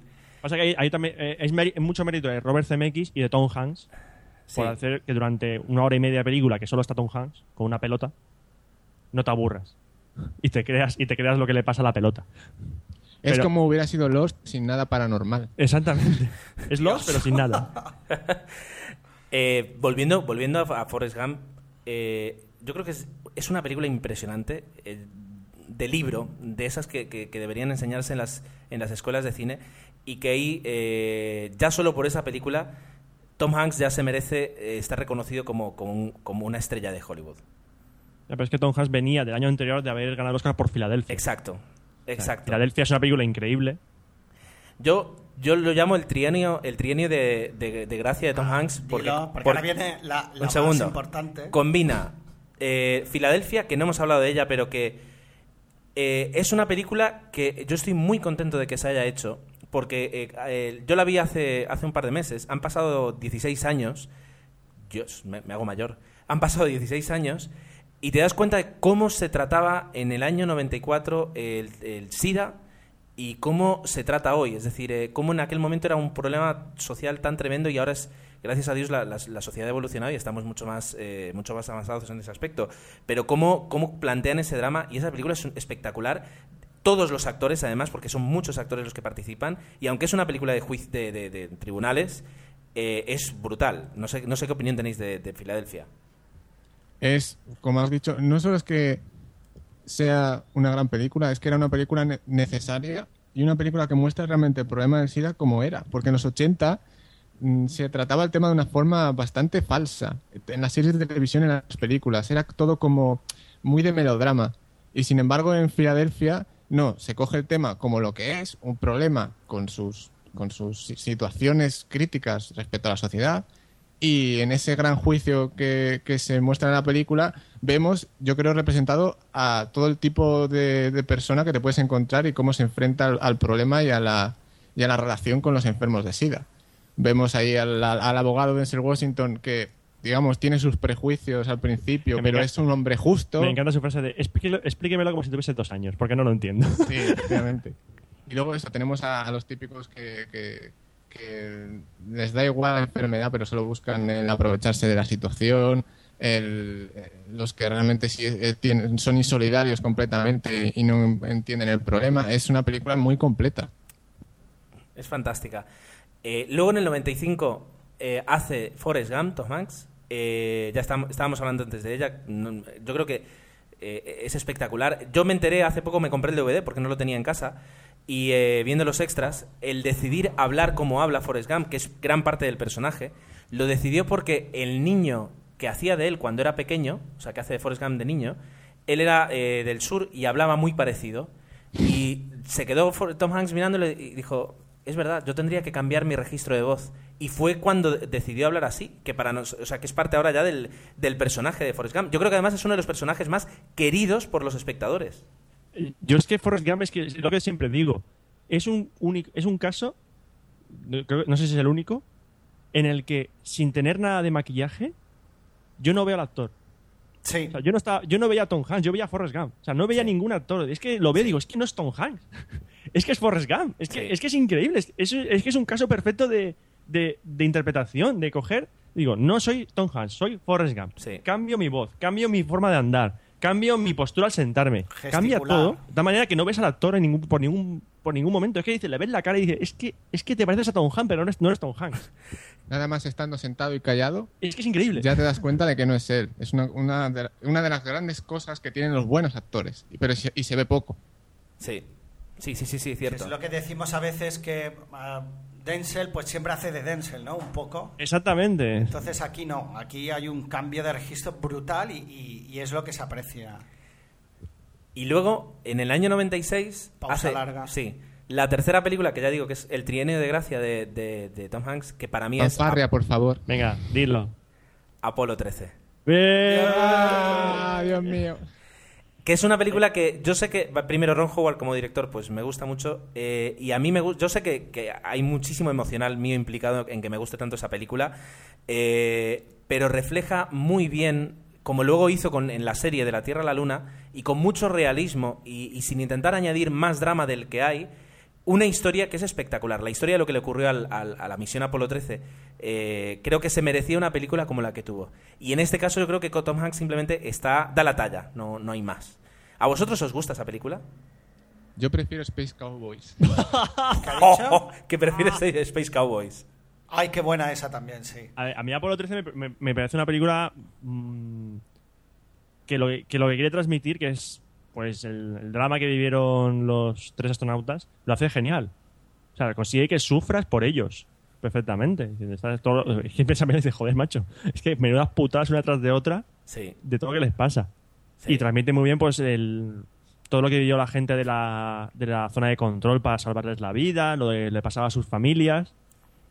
Y ya está, pero mm, yo creo que lo que le falla un poco en esa película es que no que lo ves, te quedas como viéndolo desde fuera, demasiado lejano. Exacto. Lo Es contrario decir, de no, Forrest estoy, Gump. vale, sí. Oye, qué putados están haciendo, chavales. Venga, venga, ánimo, venga, ánimo.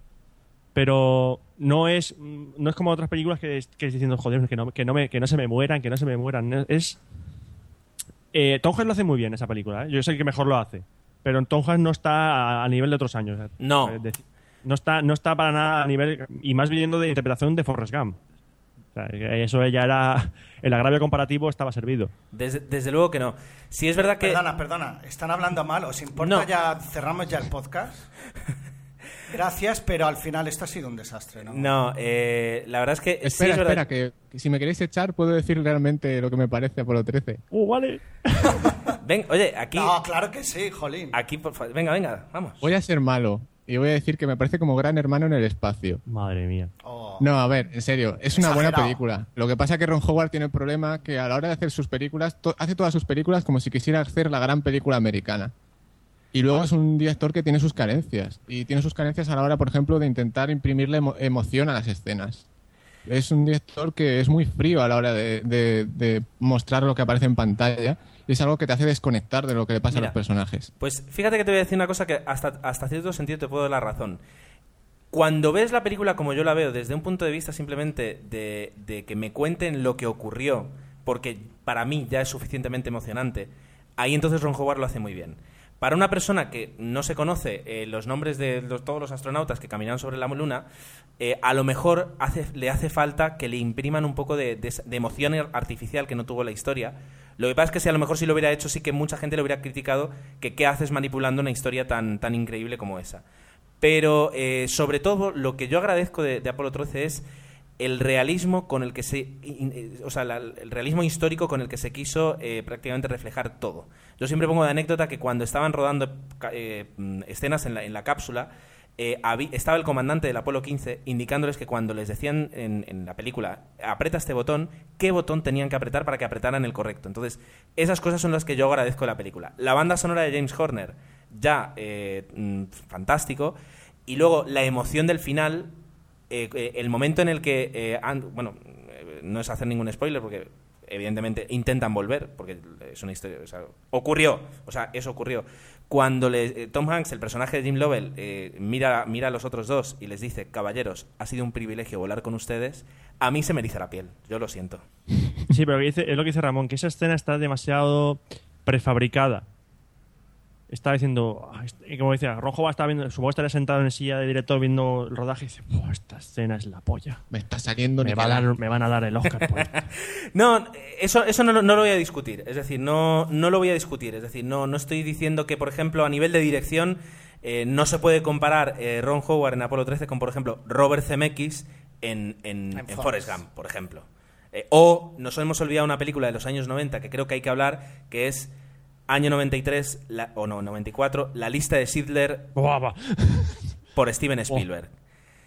Yo creo que si para ti fue En el nombre del padre, yo creo que fue para mí la lista de Schindler la que a mí me explicó con 13 añitos eh, que en el cine eh, no solo ibas a ver cosas divertidas o que te hicieran llorar, sino que podías ver arte, historias, es decir, eh, alguien dirá, ¿cómo puede...? con- mm, o sea, esa fue, pues sí, esa fue la que a mí me descubrió. La lista de Schindler yo creo que es un, es un peliculón. La lista, la lista de Schindler lo primero que consiguió fue cambiar el prestigio de, de Steven Spielberg. Cierto. Steven Spielberg hasta ese momento era el rey Midas. El prestigio no, los premios, realmente. El, eh, bueno, La prestigio- percepción. Ya, pero era un prestigio distinto. Era, él hacía películas de... Era Steven Spielberg, pues era una película de efectos De especiales entretenimiento, sí. increíbles, entretenimiento del bueno. Por ejemplo, bueno, había estado nominado a los antes. O sea, eh, cuando hizo la- En busca de la perdida lo nominaron.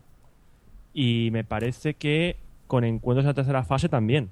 Sí, pero aquí fue un poco el Pero eran, pero eran historias de eso, de mucho artificio, de, de fantasía, normalmente, y de una factura técnica impresionante. Y llegó con la lista de Schindler, que más que fue en la misma gala de los Oscars de que Parque Jurásico, te presenta una película en blanco y negro sobre Pues el par. holocausto. Y te hace la mejor película del holocausto que se ha hecho nunca. Además, Bueno, la mejor. Yo recuerdo antes que esta, bastante más antigua, los juicios de Nuremberg, que sale Spencer Tracy y eso es un peliculón. Ah, Ahí, por eso me he acordado de ella cuando Gerardo ha dicho, yo descubrí lo que era el holocausto viendo la lista de Slinder, yo lo descubrí viendo los juicios de Nuremberg, que no tiene nada que ver, creo que está mucho mejor rodada la lista de Slinder, aquí estamos ante un drama judicial. Pero yo las haría prima hermanas, estas dos películas, y luego si me apuráis, que yo no la he visto, El piano, serían El un poco esa pianista. trilogía. El pianista. El piano de- del holocausto no lo veo. No, no, el piano no, sí. El, pianista, perdón. Uy, teléfono. Eh, luego, además, de- de- yo me acuerdo viendo reportajes de cómo se hizo, etcétera. Decían que, que Steven Spielberg, cuando llegaba a los rodajes, era una máquina porque ya llegaba, empezaba a coordinar unos para arriba, otros para abajo, hazme esto. Y que dicen que el, el primer día del, del- del rodaje de la lista de Sidler eh, prácticamente no sabía cómo empezar la película. Además, él siendo judío, es decir, era eh, te- tenía una responsabilidad personal o sea, para con la historia, ¿no? Entonces, eh, para mí es un antes y un después, como tú decías, Roberto, de, la lista de, mm, de Steven Spielberg y en parte del cine. Es decir, los, en los años 90 eh, f- es una de esas, a lo mejor, cinco películas de Hollywood eh, que marcan el por qué Hollywood a veces, es decir, es una industria de, de- de películas de palomitas, pero también de grandísimos profesionales que pueden hacer grandes historias. Mm, Bueno, yo- eh, yo, mira, yo me lista decirle, la historia personal que tuve fue que yo no la vi en el cine, la pillé en la televisión cuando faltaban 10 minutos. ¿Vale? Cuando faltaban 10 minutos para acabar la película, o, o menos. Lloré. Sin haber visto el resto de la película, vi el final, Spoiler, spoiler, spoiler, alerta spoiler. cuando está Liam Neeson Sí. diciendo... Es esa "Un ani- escena... El anillo podría haber salvado a tres más. El coche podría haber salvado a 20 personas. Que se- están todos los judíos alrededor suyo. Se acerca a Ben le dice: Ya ha hecho suficiente. Y está Liam Neeson llorando. Esa que luego se ve la escena- escena de la, de la cola de la gente delante de la tumba de real de, de Oscar Schindler. Estaba llorando, tío. Estaba yo, pero acongojado con esa escena. Es Era increíble. Buenísima. Esa escena es increíble. Es, es, es, es cine. Eso es cine. Eh, Y lo mejor es como en esa película, aun siendo un dramón impresionante, Spielberg es capaz de cada cierto tiempo darle incluso un toque de humor a la película, que hay que tener valor para hacer algo así. Tiene ciertos detalles de humor cada poco tiempo para descargar la atención al espectador y hacer que sea más aceptable para los espectadores ver todo lo que se ve en pantalla. El rollo de Ben Kingsley con los piojos para que no se le acerquen los nazis, por ejemplo Bueno, y algunos chistes más que suelta por ahí, pero que son muy sutiles, tampoco son ninguna carcajada vas a soltar viéndolo, pero que sirven para realmente a- abordar todo lo que sale en esa película sin llevarte al suicidio. sí, sí, sí. Mira, hablando de eso de, de humor en Holocausto, es que me acordaba de, me acordaba de La vida es bella. Exactamente. la tiene Tomeu abierta en Google ahora mismo. Me acordaba de La vida es bella porque lo- la comenté en Café Log hace no mucho. Y es que precisamente eh, el lo- el- esa película el logro que tiene son los huevos de Roberto Benigni por meterte comedia, pero comedia premeditada en un campo de concentración. Yo creo que desde Charlotte no se había hecho algo así tan... Hay una, hay una escena que me acordé todavía de La vida, de la vida es bella que están, están cargando yunques. ¿Vale? Y está Roberto Benigni con el yunque diciendo no puedo más. No puedo más. No, y se va cayendo, se va cayendo, se va cayendo. Y le dice el, el- el preso que va atrás, dice, si, si- si te caes te matan. Y se levanta y sigue andando. Esa escena, esa escena, o sea, un tío cagando un yunque en un campo de concentración, rodeado de nazis, que si se le cae el yunque lo matan y te ríes. Esa escena me recordó a Asterix y Obelix. Es que, es que, es, es que pero ¿cómo haces un gag aquí? Y es más, ¿cómo consigues que me ría con esto? La Es, una película increíble, La vida es bella. es increíble y tiene un final eh, que Buah. a mí- Además es un final inesperado, es decir, porque prácticamente te lo encuentras y hay cuatro frases eh, del personaje del niño de la voz en off que con esas cuatro frases a mí me- me- se me hicieron saltar las lágrimas, pero eh, es como si de repente a último momento le giran la vuelta a la película y, y te hacen ver algo que, que- que a lo mejor no habías percibido y, y es espectacular. Eh, la vida es bella también es, es otra de esas grandes películas. Como decía Tomeu, me recuerda un poquito a, a, a es- a- Charlotte en, en- en esas El Gran películas. Dictador. En El Gran Dictador o que consiguen, consiguen meter el, el drama más absoluto en, en- en un, en un ambiente de, de comedia prácticamente. Es decir, es, es buenísima. Tomeo, tú el gran dictador la viste de estreno, ¿no?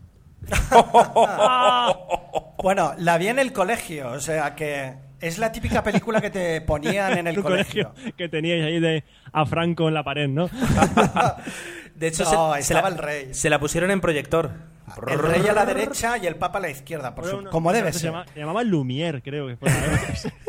Pues no te rías, la lista de Slinder yo la... She's by the- Bueno, Sí, la sí. vi en el cine Lumière de, de- de Palma, o sea que... Oye, ha- haciendo un cambio de registro y, y- y aligerándonos un poco, vamos a hablar un poquito de las comedias que se hicieron, no solo de las comedias, sino del cine español, que, que sí que evolucionó Poco bastante. te puedo decir yo, ¿eh? Vale, esperad un momento que entro en media hora vengo. Yo también, hasta luego, ¿eh? ¿Pero por qué? Si hubo un giro muy chulo... Un segundo, un segundo. ¿Me diréis que nos gusta Airbag? El Día de la Es una Bestia. película, es una película que, que tienes que verla con 15, 16 años para partirte la caja. Sí, la Exacto. flipas y la ves una vez, pero luego Pero luego no la veas porque, o sea, porque, porque es una película de gags. Es una película de gags. Está el, el gag del principio con la tortilla. Sí. Está el gag de, en el puticlub con la mulata. Carlos Arguiñano. Eh, Carlos Aguilla. Está, está eh, no me acuerdo el nombre del actor, que hace el gallego, Pazos. Vamos. Manuel Manquiña. A ver, ese manquiña. sí, Eh, lo mejor de la película. Pero a ver, estáis hablando de una película y la estáis describiendo y es algo que en España no se había visto nunca, con lo No, es cual... que, eh, es que era una película de mafiosos a la española. Exacto, Era pero muy bien. Movie. Pero no la española españolada, sino buscando un poco la complicidad del público joven que hasta ahora el cine que nos daban no, no llegaba a ese público. Pero es, que, es que habían escenas copiadas de películas de, de mafia de los 80. por ejemplo, la- Homenajes, la, la escena esta de la reunión entre los gallegos y los portugueses Sí. en el campo de un campo de golf, un campo Del de fútbol, en una mesa ahí, Bilbao, en plan creo. reunión de mafiosos. Eso, eso, eso, era, eso no se veía en el cine español y quedaba... Bueno, aparte era una, era una escena de risa. Punto número uno. Punto número uno. Lo mismo te digo una cosa que te digo otra. Punto número dos. Yo soy una persona educada. No, eh, la verdad es que esa... Luego hay otra comedia, no, no sé si os acordáis, pero fue la que a mí yo creo que hizo un antes y un después que me gustó mucho, que es Todos los hombres sois iguales. No la he visto. Yo sí la he visto. Está bien. Quiero decir, esto es era que- otro tipo de comedia era una película de Juanjo Puig Corbé y Manuel Arias y Antonio Era Fernando Resines. Colomo, ¿no? La época de Fernando Colomo haciendo comedietas. No, y Exacto. este era Gonzalo Pereira, creo, el director. Ah, Gonzalo Pereira. Pereira, sí. A ver, mira, échale, échale un Me vistazo. a ver. enseño que todos Es los que- hombres sois iguales, sí.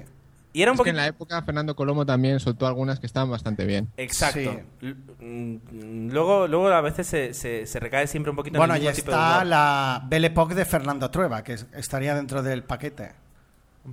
Eh, La gente como loca, ah, gana el Oscar, Dios mío. Eh, Cuando, claro, es decir, ahora como que lo tenemos un poquito más asumido que, que sí, pero en aquella época fuera como... eh, un español ha ganado el Oscar y te lo imaginabas con la maleta bajándose del tren en Los Ángeles diciendo, ¿los Oscar Sí, dónde ma- son? Manuel Gómez Pereira, la de Todos los hombres sois iguales. Que eh, eh, él tuvo su época dorada en los 90 porque hizo un montón de películas de este tipo que más o menos le salieron bien. Luego, animación.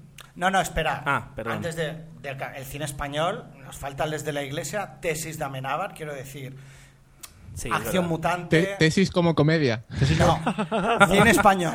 Acción Mutante, El Día de la Bestia, pues son películas que yo creo, porque las que hemos descrito hace un momento de, de Fernando Colomo y tal, iban a un público, pero el ir al público joven, yo creo que no se había conseguido hasta esta década. Y eso Pero tiene Acción mérito. Mutantes de los 80. No, ¿Eh? hace mutantes de los principios de los 90. me Y parece, Torrente, se me olvidaba Torrente. Vete a la mierda. Torrente. pff, Paso palabra. Pasa palabra. Torrente, Torrente uno, fue- las fue otras un- no. Pasamos palabra, Tomeu. No, pues- Pasamos palabra. No, pero Eh, es verdad el- que eh, eh, tesis. Tesis era, pero es española. O sea, la- es- esa historia, o sea, mm, te- te- te- te hace- la- Alejandro Menábar, la- el descubrimiento de Alejandro Menábar, era como nuestro propio Shyamalan. Sí, sería un poco el... Y el hablar de, bueno, de, de algo tan delicado y en la forma que lo hizo, fantástico. A mí, a- eh, yo tesis que no la he visto. Yo vi- la primera que vi de Amenábar fue Abre los ojos. Otra. La segunda, la... La segunda película. Y es una película que me sorprendió mucho. Lo que dices tú, para ser española. Es rara, La, es la rara. típica coletilla, para ser española. No, eh, es, es era una película muy fresca. Además, era un rollo de psicológico que Thriller juega con la- psicológico. que juega con la realidad y, y es un, a mí es, una- es un tema que me encanta eh, cuando se plantean ese tipo de historias en el cine eh, me encanta mucho Bueno. es, es que, o sea, yo lo, lo de- lo de- para, porque sea española, o sea, no es por la calidad, porque, o sea, aquí si se quiere hacer una buena película, se quiere, se puede hacer, otra cosa es que, que haya el dinero y las ganas, sino que eran temas que, que, que no se tocaban, es decir, hacer un, un thriller psicológico de, de esa calidad, pues eh, nadie se atrevía. Y llega Alejandro Menábar y dice, pues mira, no te hago uno, sino que te hago tesis, que si no lo has visto, Roberto, merece la pena verlo. a ver, a ver, Eh, la, la quiero, la quiero ver la quiero ver pues, eh, o sea, tiene la misma calidad que Abre los Ojos, solo que sin Penélope Cruz. Y eh, Abre los Ojos, por ejemplo. Esas dos películas son muy buenas en los años 90. Eh, sin duda. Bueno, ya Yo para quería cerrar de- el capítulo, Almodóvar, La flor de mi secreto, por ejemplo, que es una de las que a mí me gustó en esa década. Digo porque si luego hablaremos un poquito de Woody Allen, pues tal. Ya está. lo mismo Almodóvar y Woody Allen son lo mismo vamos Yo sí, yo los comparo. Trayectoria y todo, Muy bien. con las salvedades, mil salvedades, pero sería, como antes has dicho medio en broma, el Shyamalan. Para mí, Almodóvar sería un poco el Woody Allen de español. Pero yo creo que es porque hace una en la peli serie. cada Luego, año. yo, a veces, yo a veces pienso por qué este podcast nunca termina de subir los suscriptores y ahora y entiendo por qué ahora. Pero ahora ha generado polémica de 20 comentarios. No, no es, eso no es generar polémica, o sea, porque además ya la tenemos más, más, más manida la polémica de, de Almodóvar. Ah, ¿Os parece que miremos un poquito la animación? ¿Qué nos trajo los 90 en animación?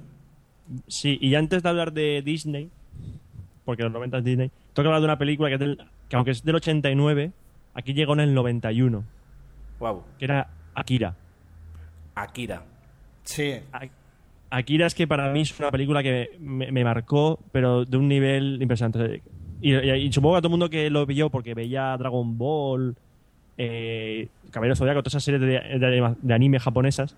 Es que era la primera que llegaba al cine. Claro, es que fue la primera película de anime que llegó a España. Sí, sí, Claro, sí. dice, voy a verla. Claro, niños van a ver Akira. Yo tenía 12 años cuando entré a ver Akira. Y lo que vi me impactó de una manera eh, increíble. Dice, ¿esto qué es? ¿Qué es esto? O sea, no sabía que era eso. Era una película de bandas, era una película de ciencia ficción, era una película de terror, era una película eh, de drama. Es que era increíble. Era gore, es que era, era una película que mm, no, cuando salí del cine dije no sabía, o sea, no tenía ninguna opinión de la película porque no sabía que había visto para empezar. Tuve que verla varias veces para asimilar, para asimilar a Akira. Y, y fue cuando, al final, cuando asimilé, dije, esto, esto es muy grande. O sea, si, el- si la animación japonesa es esto, esto es muy grande.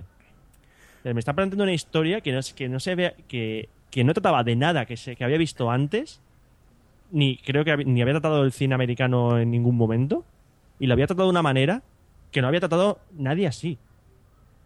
Porque es, es que es verdad, es que eh, lo dice Lord de Sesión Cinéfila, que da mucho por saco con el cine asiático, No. pero, pero es que tiene razón. O sea, las películas asiáticas, el cine asiático, tiene su propio estilo y su propia manera de. Los actores tienen su propia manera de actuar, tienen su propia manera de grabar.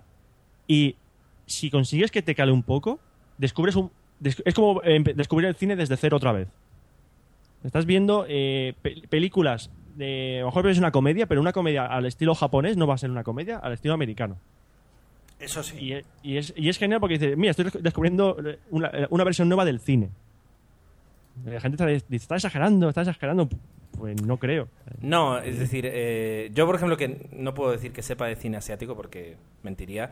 Sí es verdad que es decir que es una, me hablando así en plan, ¿cómo se dice? De ingeniero, eh, es una aproximación totalmente diferente al, al problema de contar una historia en, en dos dimensiones en- y a 24 fotogramas por segundo. Es decir, es, es- se parte de otra base y se consiguen unos resultados totalmente diferentes.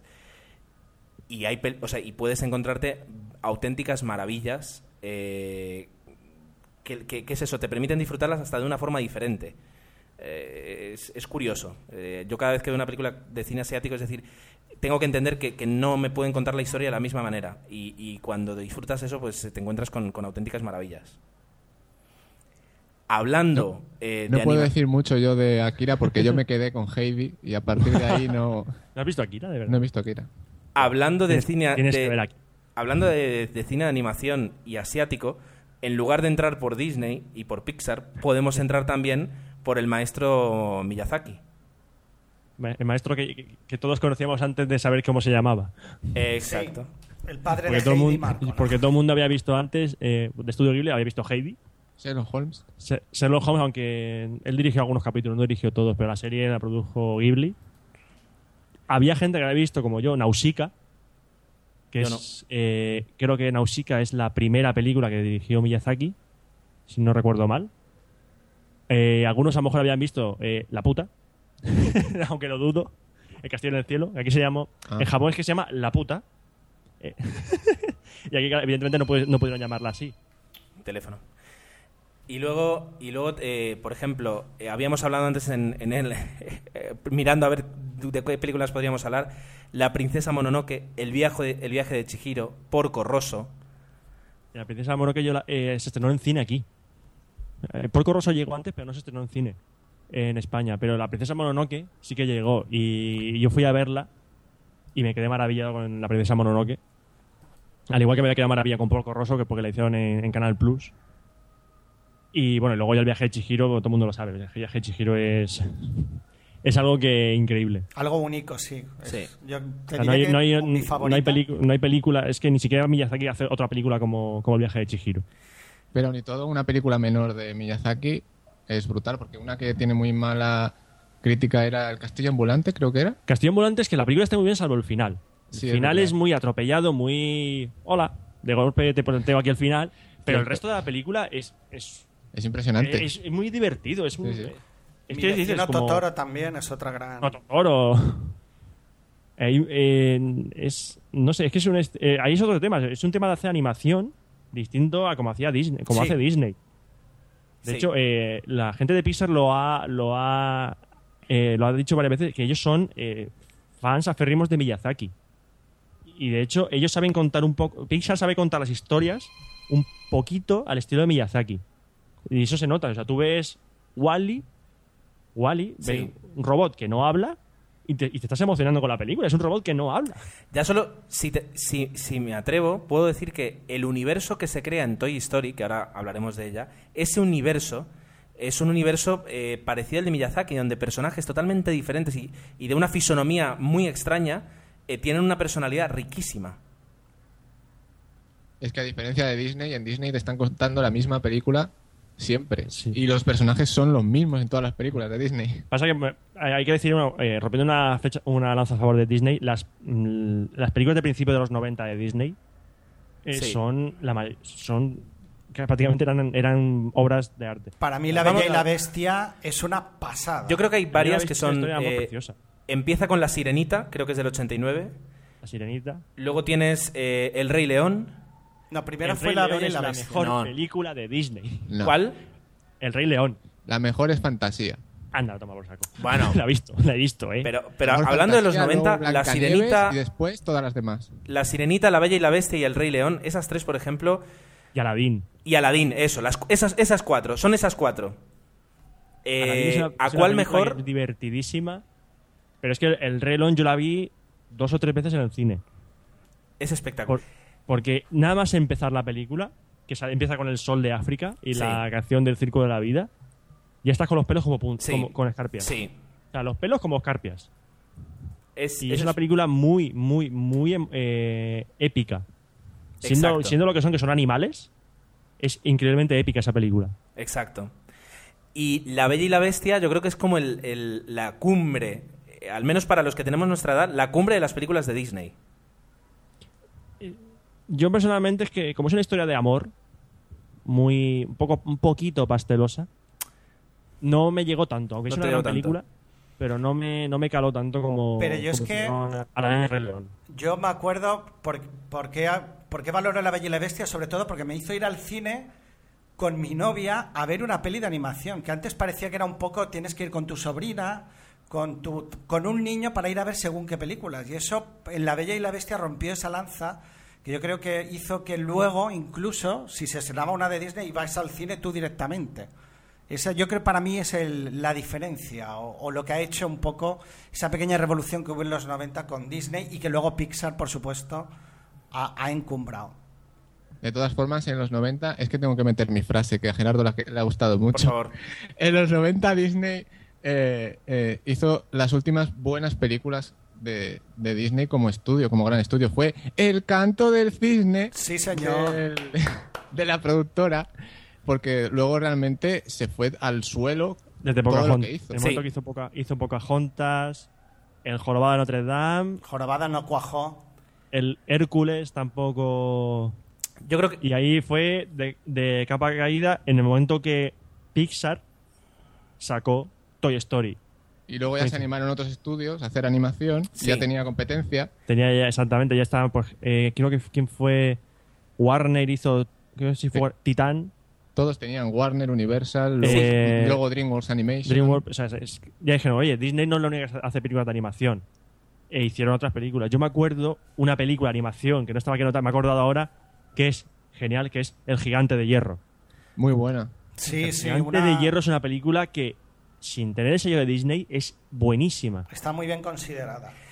eh, pasa eso. Yo creo que, por una parte, eh, aprovechando que Disney empieza a sacar películas con personajes que no tienen carisma, porque Poca- Pocahontas el personaje no tiene carisma. Es decir, hay- cada vez hay más y más personajes que no tienen carisma y eso es lo que hace que, que- que empiece un poco el declive. Y además que de repente alguien como Pixar saca una película de juguetes y se forra es cuando los estudios dicen, ah, nos podemos atrever a hacer cosas. Toy Story fue el, el, el puñetazo en la mesa de Pixar. Aunque ya llevan años atrás haciendo cortos, eh, dijeron, mira, nos hemos arriesgado, hemos hecho una película en anima- completamente en animación 3D. Que fue en el año 95, 95, creo. 95 se estrenó.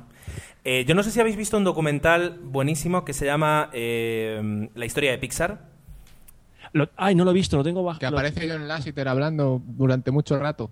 En- eh, sí, pero que es, es espectacular eh, para, para- para ver todo lo que ocurrió y cómo eh, dicen que, bueno, que por ejemplo, el que metió la pasta para Pixar fue Steve Jobs y que estuvieron cinco años perdiendo a razón de un millón de dólares por año y aguantaban y aguantaban y, y sacaron Toy Story justo antes de, de que ya bueno, mm, se dieran por vencidos y que además en plena producción de Toy Story eh, de repente Disney les dijo esto, esto es una mierda. Tenéis, que, Pues- tenéis que volver a empezar porque es- esta película así no es. Y tuvieron que... No, no, no. Eh, eh, realmente ellos dijeron, di- es verdad, es, es que no, no sabíamos qué hacer con el proyecto. Y en cuestión de semanas re- recomenzaron todo el proyecto y sacaron Toy Story tal como la conocemos.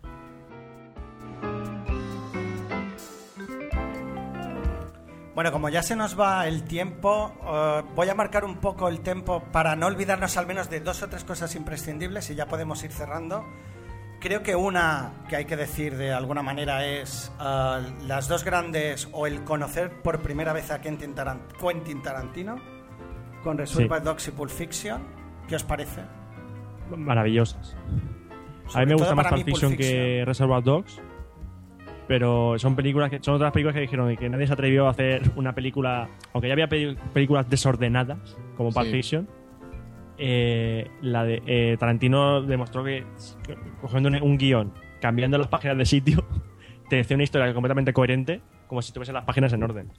Pero claro, Reservoir Dogs era mucho más transgresora, era mucho más brusca Sí. a la hora de, de contar la historia, mientras que Pulp Fiction era una película mucho mejor acabada y mucho más, con mucha más entidad que Reservoir Dogs a todos los niveles.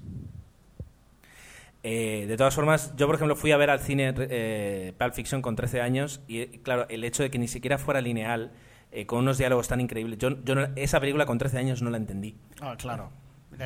Desde luego era complicado, pero igualmente Complicadísimo. la ahí, sabía cerrar ahí- muy bien. ahí descubres otro, otro de, las, de los fetiches mágicos de Quentin Tarantino, que son los diálogos. Y los pies. Sí, O sea, él, eh, ahí descubrimos que Tarantino no escribe diálogos normales. Sí. Y a lo mejor te escribe un diálogo que no va a ninguna parte, pero te encanta oírlo. O sea, la famosa escena de, de Samuel L. Jackson y John Travolta y Samuel L. Jackson contándole el, el pasaje de la Biblia al tío que va a matar. Sí, o Y el todo- Reservoir Dogs, la escena del principio cuando hablan de Like a Virgin. La cabi- también, escenas como sí. esas. Y al- Bueno, no, está en el coche hablando de la. De la ha, estado en, Holanda John Travolta y el cuarto libro lo llaman tal, de tal manera. Tal, o sea, Sí. No va a ninguna parte. No va a ninguna parte esa conversación, pero dices, es que me estoy pasando bomba escuchándola. Tú lo que dices, lo que decías Ramón de- de- del fetiche que tiene con los pies, la conversación antes de que entren en la habitación hablando de los masajes de, de pies. Sí, luego además en que, es que en todas las películas de Quentin Tarantino aparecen los pies de las mujeres por ahí descalzos. No sé si os habéis dado cuenta. En Sí. Kill Bill, por ejemplo, es descaradísimo además. En Jackie Brown Uf, aparece sí, por Jackie ahí Brown también. sale también. En Greenhouse eh, también. Sí. En Abierto hasta Amanecer le regala una escena a Robert Rodríguez brutal. Ahí con ya- el pie, con el- la botella, en la pierna de Salma fue- Hayek. Salma porno Hayek. duro. Esa escena estaba, estaba todo el mundo. "Uh". Uh, Y hablando ¿Quién de, es de esta diálogo- mujer? ¿Quién es esta mexicana pe- pequeñita? hablando de diálogos de Quentin Tarantino, hay dos espectaculares. Uno es en, la segun- en el segundo volumen de Kill Bill, de cara al final, Sí. el de los superhéroes. Y luego que me recordó mucho a eh, el corto que dirige en Four Rooms, Sí. La Sí, parte sí, en la sí, que le explica qué es lo que, qué es, o sea, todo lo que ha ocurrido esa noche es espectacular. Eh, Four Rooms es una película rara porque eso, que eran cuatro directores. Sí. Que siempre me acuerdo de Robert Rodríguez y Tarantino, nunca me acuerdo de los otros dos. Yo tampoco. Sí, pues de hecho es que eso- es que la, la historia de, No, de el Robert Rodríguez primero, era, más rara. el primero era una mujer y los- el segundo no me acuerdo quién era. Esto es fácil de mirar, pero eh, que es una película que es muy bizarra, pero que funciona muy bien. Es decir, eh, eh, creo que consiguen consiguen algo. Es decir, yo creo que se ha convertido en una pequeña película de culto. Sobre todo la, la- la parte de Tarantino, desde luego, al menos. Sí, Alice Es la, la última, que es la que da, da, que- da Rowe. carpetazo a la película de una manera, de una manera genial. Para la gente que no haya visto, hay una escena de brujas. Hay Sí. una escena de bruja que es la peor historia. Sí. A mí me gustó. Tenía su La de punto. brujas eh, para mí es la peor. Luego la de la Va loca de menos que- a más. La loca con la- el marido. el- la loca con el marido. Luego la del cadáver bajo el colchón. Lo del cadáver es increíble. Que es la, la de Robert Rodríguez. En eso de Robert Rodríguez te quedas con el que sale Antonio Banderas. Es muy buena esa, Y esa la, historia. y la última que es la de Tarantino, que sale Tarantino. Bruce, Willis, Willis. sale de fondo, hablando, con- hablando por el móvil y no sé quién más sale. Antonio Es una- Banderas. Antonio Banderas sale la historia de Robert Es Rodríguez. la tercera. Es la En tercera. la tercera. Y, y, y- pero la escena de Tarantino es que esa tontería, porque dices, voy a- es una apuesta a ver si se corta el dedo. ya está. Pero Sí, claro, sí. esto el rato, el Tarantino comiéndole el tarro a Tim Roth, que es el botones, porque no sé qué, no, bla, bla, bla, bla, bla, bla, bla, bla, bla, bla, bla, sin en parar, sin puro. parar, sin parar, sin parar, sin parar, para decir al final, vale, pum, hasta luego. y se van. Espectacular. A ver, repasan- repasando más películas, eh, no nos podemos olvidar de, por ejemplo, eh, Matrix. Hombre, Matrix. Claro, aquí ya llegamos casi al final de la década y obviamente Matrix es... O sea, es, un antes y un después también. Sí, sí, sí, sí, completamente. Para bien o para mal. Hay gente que no soporta eh, Matrix, pero es que el que niegue que fue un cambio en el paradigma del cine de acción Sí. y de algunas cosas del cine no- convencional normal, es que no, no, no quiere verlo. O sea, Matrix cambió, cambió algo del cine. Mucho. Otra película que... que eh, eh, el Club de la Lucha. ¡Buah! Dejemos a Roberto que hable. Venga, Lo siento, Es Roberto. que me encanta esa película. Me encanta el Club de la Lucha. Es que es de las mejores películas de David Fincher. Y es un, es un, un canto contra la sociedad normal. Es que la gente, hay mucha gente que la ve y no la entiende. A mí me... Debo, debo reconocer, y creo que además ya te, te lo dije una vez, que yo la vi, no me gustó nada, le- la encontré un timo de película, tardé 5, 6, 7 años en volver a verla y cada vez que pensaba en ella me iba gustando más. La vi por segunda vez y me pareció impresionante. Tiene un nivel, un doble nivel narrativo que es, mm, vamos, para el espectador medio a lo mejor es difícil de, de pillar, pero aun y todo con toda la gran rayada mental que es la película, yo creo que es fácil de coger todo el mensaje que tiene y, y lo que te cuenta, que es realmente lo importante de la película, al margen de que esté bien hecha la película, que es impresionante, y de que los actores estén que, que se salen. Y estoy hablando súper bien de esta película y aun y todo no es mi favorita de David Fincher, que conste. ¿Cuál es tu favorita? Hombre, me quedaría con Seven o con Benjamin Button. Bueno, es, que, es que también, quiero decir, eh, está, está difícil de elegir, o sea, entre esas tres. Sí, el nivel es bastante complicadillo. Es como James Cameron. ¿A quién quieres más? ¿A papá o a mamá? Eh, por cierto, James Cameron no hemos mencionado su grandísima película de los 90. Mentiras arriesgadas. Mentiras arriesgadas. Casi. Terminator 2. Terminator 2, sí, se- eh, yo iba a decir esa, es la primera que me viene a la cabeza. Grandiosa. Terminator Es 2 es otra película que también cambió un poco el cine de acción eh, y me- mete una, una cantidad de sensaciones en esa película, siendo una, una película de, bueno, segunda parte de Terminator, pasa que aquí Schwarzenegger venía a proteger a John Connor en vez de intentar matar a su madre. Y te, lo que, lo que, un gran logro de esa película es la relación entre Schwarzenegger y John Connor crío, Mm. el Edward Furlong. Sí, que luego hizo Y- Cementerio. El, ce- la- Y, y ves, esa- y ves esa relación diciendo, es que, me- es que es como si fuese su padre. O sea, es como si el, T, el T-800 fuese el padre de John Connor. Y en esa película, el Terminator, Schwarzenegger está, o sea, como un actor de verdad. Quiero decir, no está con cara a palo como en la primera película, sino que hace algo más y Gesticula hasta se, más. se agradece. Que igualmente aquí es el, eh, la perfeccionamiento de una técnica y, eh, bueno, con Jurassic Park y Terminator 2, el salto al cine digital, ¿no? Esas escenas digitales que, Ya era, Terminator el 2 siguiente paso, era el siguiente paso que hizo Cameron con, con Avis. con Avis, sí. Exacto. Bueno, lo que mucha gente no sabe es que eh, la- las máquinas, la tecnología que se empleó, se empleó para hacer Jurassic Park era de Pixar. O sea, la había creado Pixar a principios de los, de los 90 y fue la que utilizó eh, para Jurassic Park. De James Cameron, vamos a repasar, ya que estamos, las otras dos películas. Eh, una comedia de acción que yo creo que es muy completa, que es Mentiras Arriesgadas, creo.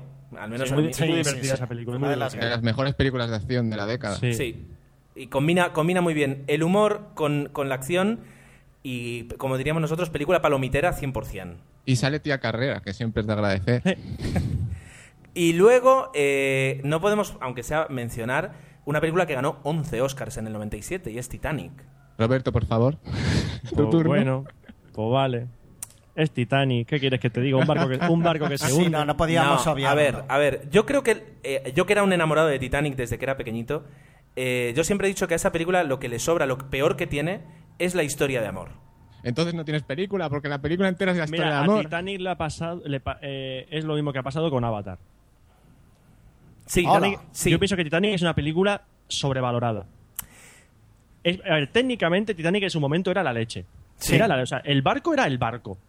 Era increíble. Todo eh, a nivel de decorados, de vestuario, Titanic es la leche. Y, es, y no se puede negar, no se puede negar. A nivel de historia, mira, eh, a mí Kate Winslet no me gustaba. Aunque Kate Winslet es una grandísima actriz, no me gusta en esa película. A mí el que me falla es DiCaprio. Y DiCaprio caso. también falla. Falla, falla, fallan ahí. De hecho, Quizás no hay eh, química. de hecho es una de las pocas veces que la película nominada a mejor película no está ni siquiera nominada a mejor guion. Mm, No, no es la primera vez. Bueno, al menos Y los nominadas actores a tampoco dos me actrices. suena. Pero pocas veces ocurre. Y yo digo que, que le sobra la historia de amor porque todo lo que ocurrió esa noche en el barco, que yo ya digo, me tragué todos los documentales que me podía tragar, tenían emoción suficiente para vivir por sí solos. Y la, la historia de amor eh, camufla un poco pues eh, la emoción verdadera que era eso, el drama humano de, de un barco que se hunde y de toda la gente que va a bordo.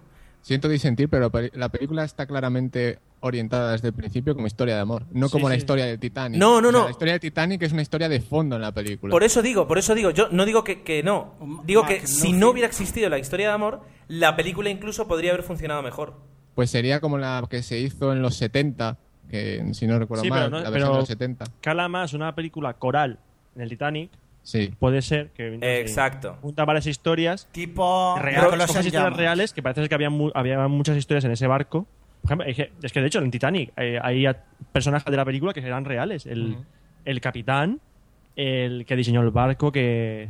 La banda, Se eh, suicidó los nuevos después, lo de ricos, la banda, lo de los abuelos que se quedaron en el camarote de hundirse juntos. la tercera Entonces, clase. En vez de Titanic, nos hubiera salido la aventura del Poseidón, ya estaba hecha. Más o menos, efecti- efectivamente. Pero no sé. eh, eh, Hombre. Es lo que, le, lo que le falla un poco a Titanic, creo yo, es el. Es, eh, es no el decorado, sino los que están en el decorado. Y, Sí. y lo que hacen. Es una historia que le falta emoción. O sea, la emo- yo veía hundirse el barco y no me emo- Salvo ciertos momentos, como el de la banda o el de los. Los ancianos, que es que los ancianos salen al final y te emocionan más ver a los ancianos Sí. tumbados en la cama, abrazados, que ver a DiCaprio. Sí. Murió- Sí, sí, morirse. sí. Es que la gente, DiCaprio se moría y yo me, yo me alegraba. A eso Es, voy. que es muy melodrama esa película. A eso realmente. Y, y lo- y lo- y es que digo que se parece lo- lo- a, a Avatar, porque Avatar técnicamente es lo mejor que se ha hecho en la historia del cine ahora mismo. Sí. O sea, no se puede negar eso. Pero es un refrito. Es un refrito Es de Pocahontas. Pocahontas, de, de Ferguli, del último Samurai, de una historia que se ha contado un montón de veces. Y de Bailando con Lobos. Y de Bailando con Lobos. es que es un refrito, pero Y que técnicamente Le pasa, le pasa también un poco como a Titanic, que si en lugar de quitar esa historia de amor se hubiera centrado en, en- en el drama de, de la raza y, y en, en la- en el enfrentamiento directo con los humanos, hubiera ganado. Pero meten la historia de amor por medio y desde mi punto de vista ahí pierde la película. No lo sé, es que es una película que. Bueno, hay gente que la, hay gente que la, la ha ensalzado como la mejor película del siglo. Digo, vete a tomar por saco. O sea, es que vete a tomar por saco, es que no. No, en eso estoy de acuerdo con Roberto. Realmente yo creo que está muy sobrevalorada. Y los Oscars no, ha- no han ayudado a ponerla en su sitio, porque lo que ha dicho él técnicamente y a nivel de producción es impecable y era, un- es- era un monstruo de la producción esa película. Pero vamos, a mí me llena mucho más Pulp Fiction que. Titanic. Ah, bueno, Claro. sí, desde luego. Eh, repasemos un par más rápido antes de cerrar. Eh, tenemos. eh, Bueno, yo me guardo para algún día eh, algo para recordar, que, que es para mí grandioso. Y luego, por ejemplo, tenemos eh, Gattaca y el show de Truman. Dos películas que yo creo que. eh, a mí la primera me, me la hicieron ir a ver en el instituto con la clase de filosofía y de ciencia. Sí, señor. Y yo creo que Gattaca y el show de Truman, de alguna forma, eh, sociológicamente, son muy didácticas. Muchísimo. Mira, esto pasa al contrario que con Titanic. Estas son, fueron infravaloradas. Sobre todo Gattaca. Sí, Gattaca es una película que eh, los que la han visto, solo los que la han visto saben dónde está, en qué posición tiene que estar esa película, porque ofrece mucho más de lo que de lo que se puede ver por los trailers que es, oh, mira, una película de- con decorados chulos.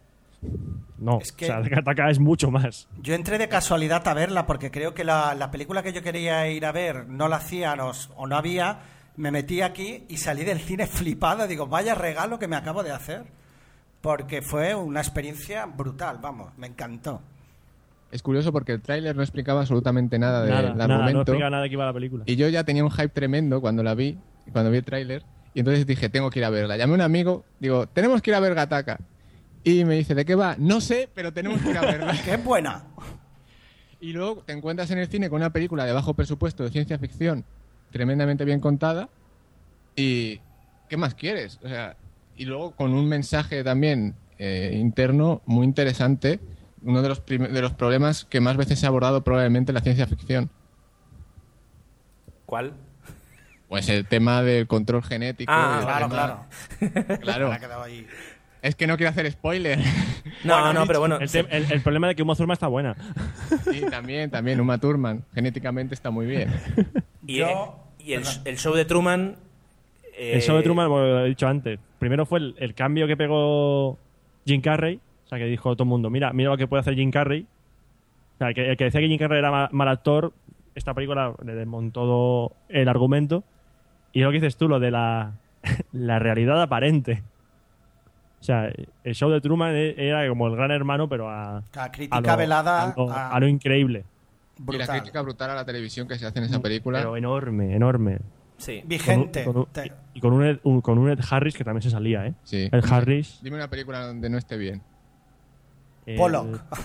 no, no, no, no, En que está bien. no lo he visto, Polo. No, yo no la he visto a Pollock. En Apolo 13 está muy bien. Ah, Pollock. Apollo 3. Apollo. A Pollock. A ver, yo A no ver. quiero dejar uno de los nuestros, porque para mí es otro gran peliculón de gángsters, que nos llegó El Padrino 3, que parece que hay, sí, sí que hay grandes discrepancias, pero yo creo que con, con uno de los nuestros no, ¿no? Yo creo que es una de las grandes películas de, de los 90 Es que la- lo vi hace muchísimo tiempo. La de y Robert De Niro. Tengo recuerdos vagos, pero siempre me acordaré de la escena en la que Ray Liotta dice que Joe Pesci es muy gracioso y Joe Pesci le dice, ¿qué quiere decir con que soy gracioso? ¿Te estás riendo de mí? ¿Crees que soy tu puto payaso? Y Sí. Joe Pesci le cambia la cara Sí. y da miedo. Sí. Y ya que hablas de Joe Pesci, eh, no- está Casino, Casino. Ah, otra gran película. peliculón. eh, y luego es que, uf, es que nos dejamos unas cuantas. 12 monos. ¿Qué decir de 12 monos? 12 monos, eh, hay gente que no le gusta y a mí me encanta 12 monos. Eh, 12 monos hay que coger. Es, es- pasa un poco como con Seven, es decir, hay películas que, que tienes que est- estar en un, en un estado especial para poder disfrutarlas al 100% porque si no, no las vas a entender. Eh, Es que también 12 monos está dirigida por Terry Gilliam, que es un director o que simpatizas con Sí. su manera de hacer películas ¿O no?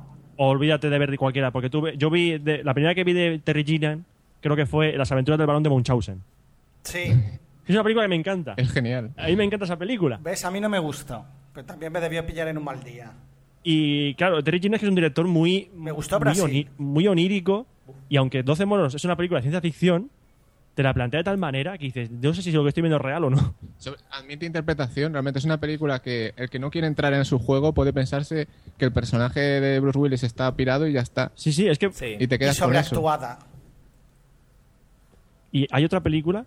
Bueno, hay- yo quiero mencionar dos películas al menos que nos hemos saltado. Una es Sospechosos Habituales. Oh.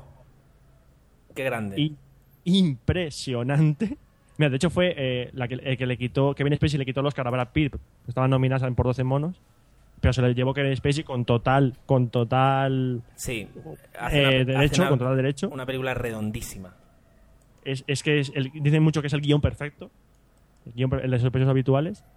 Y otra película es, es Salvar al Soldado Ryan. Gracias.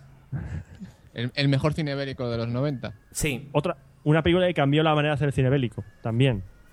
Aunque de había otra película nomin- bélico. de bélica ese año que era La Delgada Línea Roja. Eh, es A mí me- palabras, mayores también, lo que pasa que el estilo es mucho a más es que me- duro. a mí me Sí. aburrió muchísimo. Me aburrió muchísimo La Delgada Línea Roja, Muy me aburrió complicado. mucho, mucho. Era tan... Y se quería meter tanto los personajes. Pero Terence Malick es un director muy tipo Kubrick perfeccionista y, y al extremo. Entonces convierte la película en algo tedioso, quizás. Es un grandísimo director, lo que pasa que la manera de narrar historias que tiene pues no es muy eh, no está muy adaptada a los tiempos, digamos. Exacto. Eh, Es un director que parece que de los años 50. Sí, sí, sí, sí. Pero, y luego, eh, bueno, Roberto, y Ramón, y tú, Tomeu. American History X. Sí, sí, sí. Otra peli dura. Esa fue la que, aunque ya se conocía a Edward Norton, o sea, Edward Norton ya tenía nombre, Sí. ese fue el momento de decir, este, este hombre es, es la leche. O sea, a mí me sorprende que Edward Norton no, no, no, haya- no tenga un, un Oscar ya en su veterinario, aunque haya tenido... Tuvo dos oportunidades. No, Para y- mí debería, haber sido- debería lo haber sido tendrá. tres. Porque, Porque sabes la que primera una- fue con las dos caras de la verdad, Sí, lo mejor de la película. que, es que- lo mejor es Edward Norton. Sí. Luego Sí. fue American History X, que el papelón que hace es brutal. Y yo, penso, yo pensaba que debería- lo deberían haber nominado por el Club de la Lucha, También. También. junto, Sí. junto a Brad Pitt. También. Porque los dos hacen un papelón increíble. Es espectacular. Y la última, o sea, la penúltima sería Sin Perdón, que es cuando Clint Eastwood de repente eh, levanta la mano y dice, eh, yo ya vengo, de... bueno, Sin Perdón y los puentes de Madison. Ah, bueno, vale. O sea, podemos ir por géneros y te va mostrando Clint Eastwood cómo... sa- ¿Alguien, alguien, ¿A alguien no le gustan los puentes de Madison aquí? Yo es que no la he visto. Bueno, pues vela. Yo solo te digo eso. La es decir, la veré. Pretty Es Woman es, digamos, un, un corto al lado de los puentes de Madison. Es espectacular. Y eh, yo creo que es cuando Clint Eastwood de repente, aunque ya había dirigido unas cuantas, eh, con estas dos eh, reivindica y dice, no, yo voy- me voy a poner a dirigir películas y ya vosotros si queréis vais aprendiendo. y, No, dijo, dijo- todo el mundo lo veía como, ah, este es el hombre que hizo de Harry, Harry el sucio. sí, Ah, este hombre ah, pega tiros. Y hizo, hizo, bueno, empezó con Sin Perdón, Perdón, pero luego llegó, pues te llegó eso, Mystic River, Million Dollar Baby, eh, Cartas de Iwo Jima y Bandera de nuestros padres, la, la penúltima, ¿cómo se llama? Eh, Torino, Gran Torino. Gran Torino, El Intercambio, que también es una gran El es una buena intercambio. película. Consigue que Angelina Jolie brille. Eh, eh, Invictus también está, es una buena película. Sí. Que ahora está de moda. Con lo de Sudáfrica. Sudáfrica. Guaca, guaca. Y yo creo que la última película que, de la que tendríamos que hablar... eh, Starship se- Troopers. No, no, no, no. no. Se la vamos a dejar a Ramón. se la vamos a dejar a Ramón para que escoja cualquiera de Woody Allen. Ah, es una década muy curiosa de Woody Allen porque Woody Allen siempre hace una película al año y claro, siempre tiene épocas mejores o peores y en los 90 se supone que tuvo a los principios de los 90 un momento bastante lamentable, ¿no? Según muchos críticos. Pero yo no estoy de acuerdo. Tiene dos películas para mí que brillaron muchísimo, como fue eh, Afrodita con, con Mira Sorbino, que estaba espectacular haciendo ese papel de prostituta. Una película divertidísima, con unos diálogos de los mejores que he podido yo escuchar en una película. Y la otra, sin duda, sería Sombras y Niebla. Personalmente, una de las películas favoritas de, Woody Allen. En una película en blanco y negro, basada en una obra de teatro suya, que básicamente es un personaje que despiertan por la noche porque hay un asesino suelto en un pueblo y, despiertan porque hay un plan mm, que hay que seguir para atrapar al, al asesino, pero con un pequeño detalle, y es que él, el protagonista, que es Woody Allen, no sabe nada de ese plan y está toda la película diciendo, pero alguien me puede contar qué es lo que estamos haciendo, qué es el plan. Y, y, digamos, es una película divertidísima también, con unos diálogos buenísimos y que introduce una de las cosas que más me gustan de Woody Allen, que es el rollo del realismo mágico, el meter, porque sí, cosas un poco eh, fuera de- de la- del cine realista dentro de la película, que es una de las cosas que más me gustan de las películas, por ejemplo, de Woody Allen de los 80. Qué, qué fantástico. ¿Ves? Deberías hacer un podcast de cine. Sobre Woody Allen, ¿no? No, no esquives esto ahora, ¿eh? Esqui- esquiva Allen. Esquiva Allen. Sí, vale.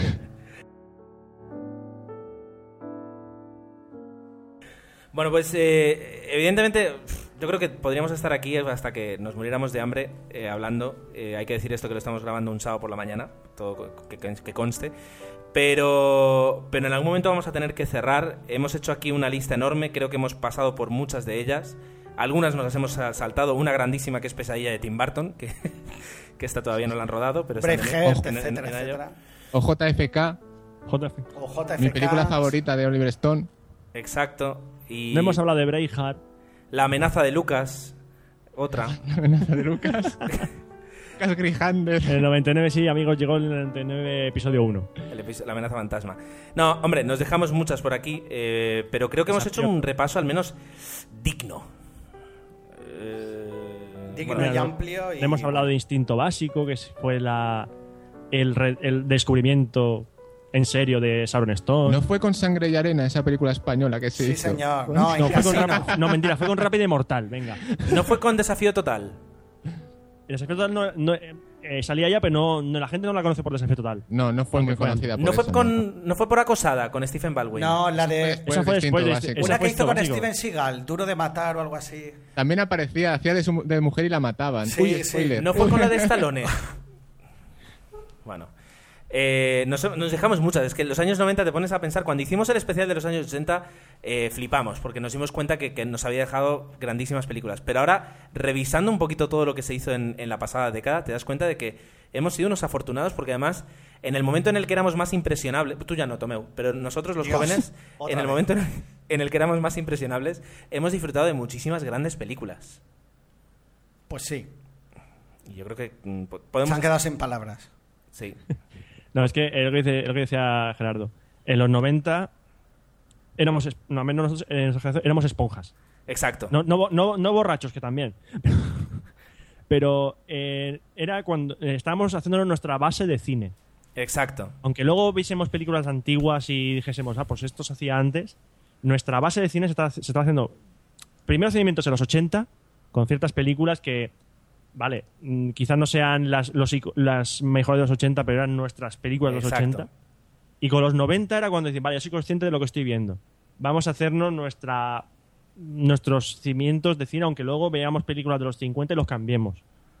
Aunque veamos películas de, yo qué sé, como 12 hombres sin piedad, como La huella, películas esas antiguas que dijeron, vale, voy a quitar esta de los 90 que pensaba que era, que era buena, Sí. pero es que esta es mejor. Sí, que muchas Pero, se basan partam- en pero eso. partamos como Pelis- referente de las películas de los 90. Y, es, y muchas películas, y aunque parezca mentira, eh, cuando piensas, vale, eh, la- conforme avancen las décadas serán películas mejores. Ahora mismo son mejores las películas de los 90 que las películas de los 2000. Exacto.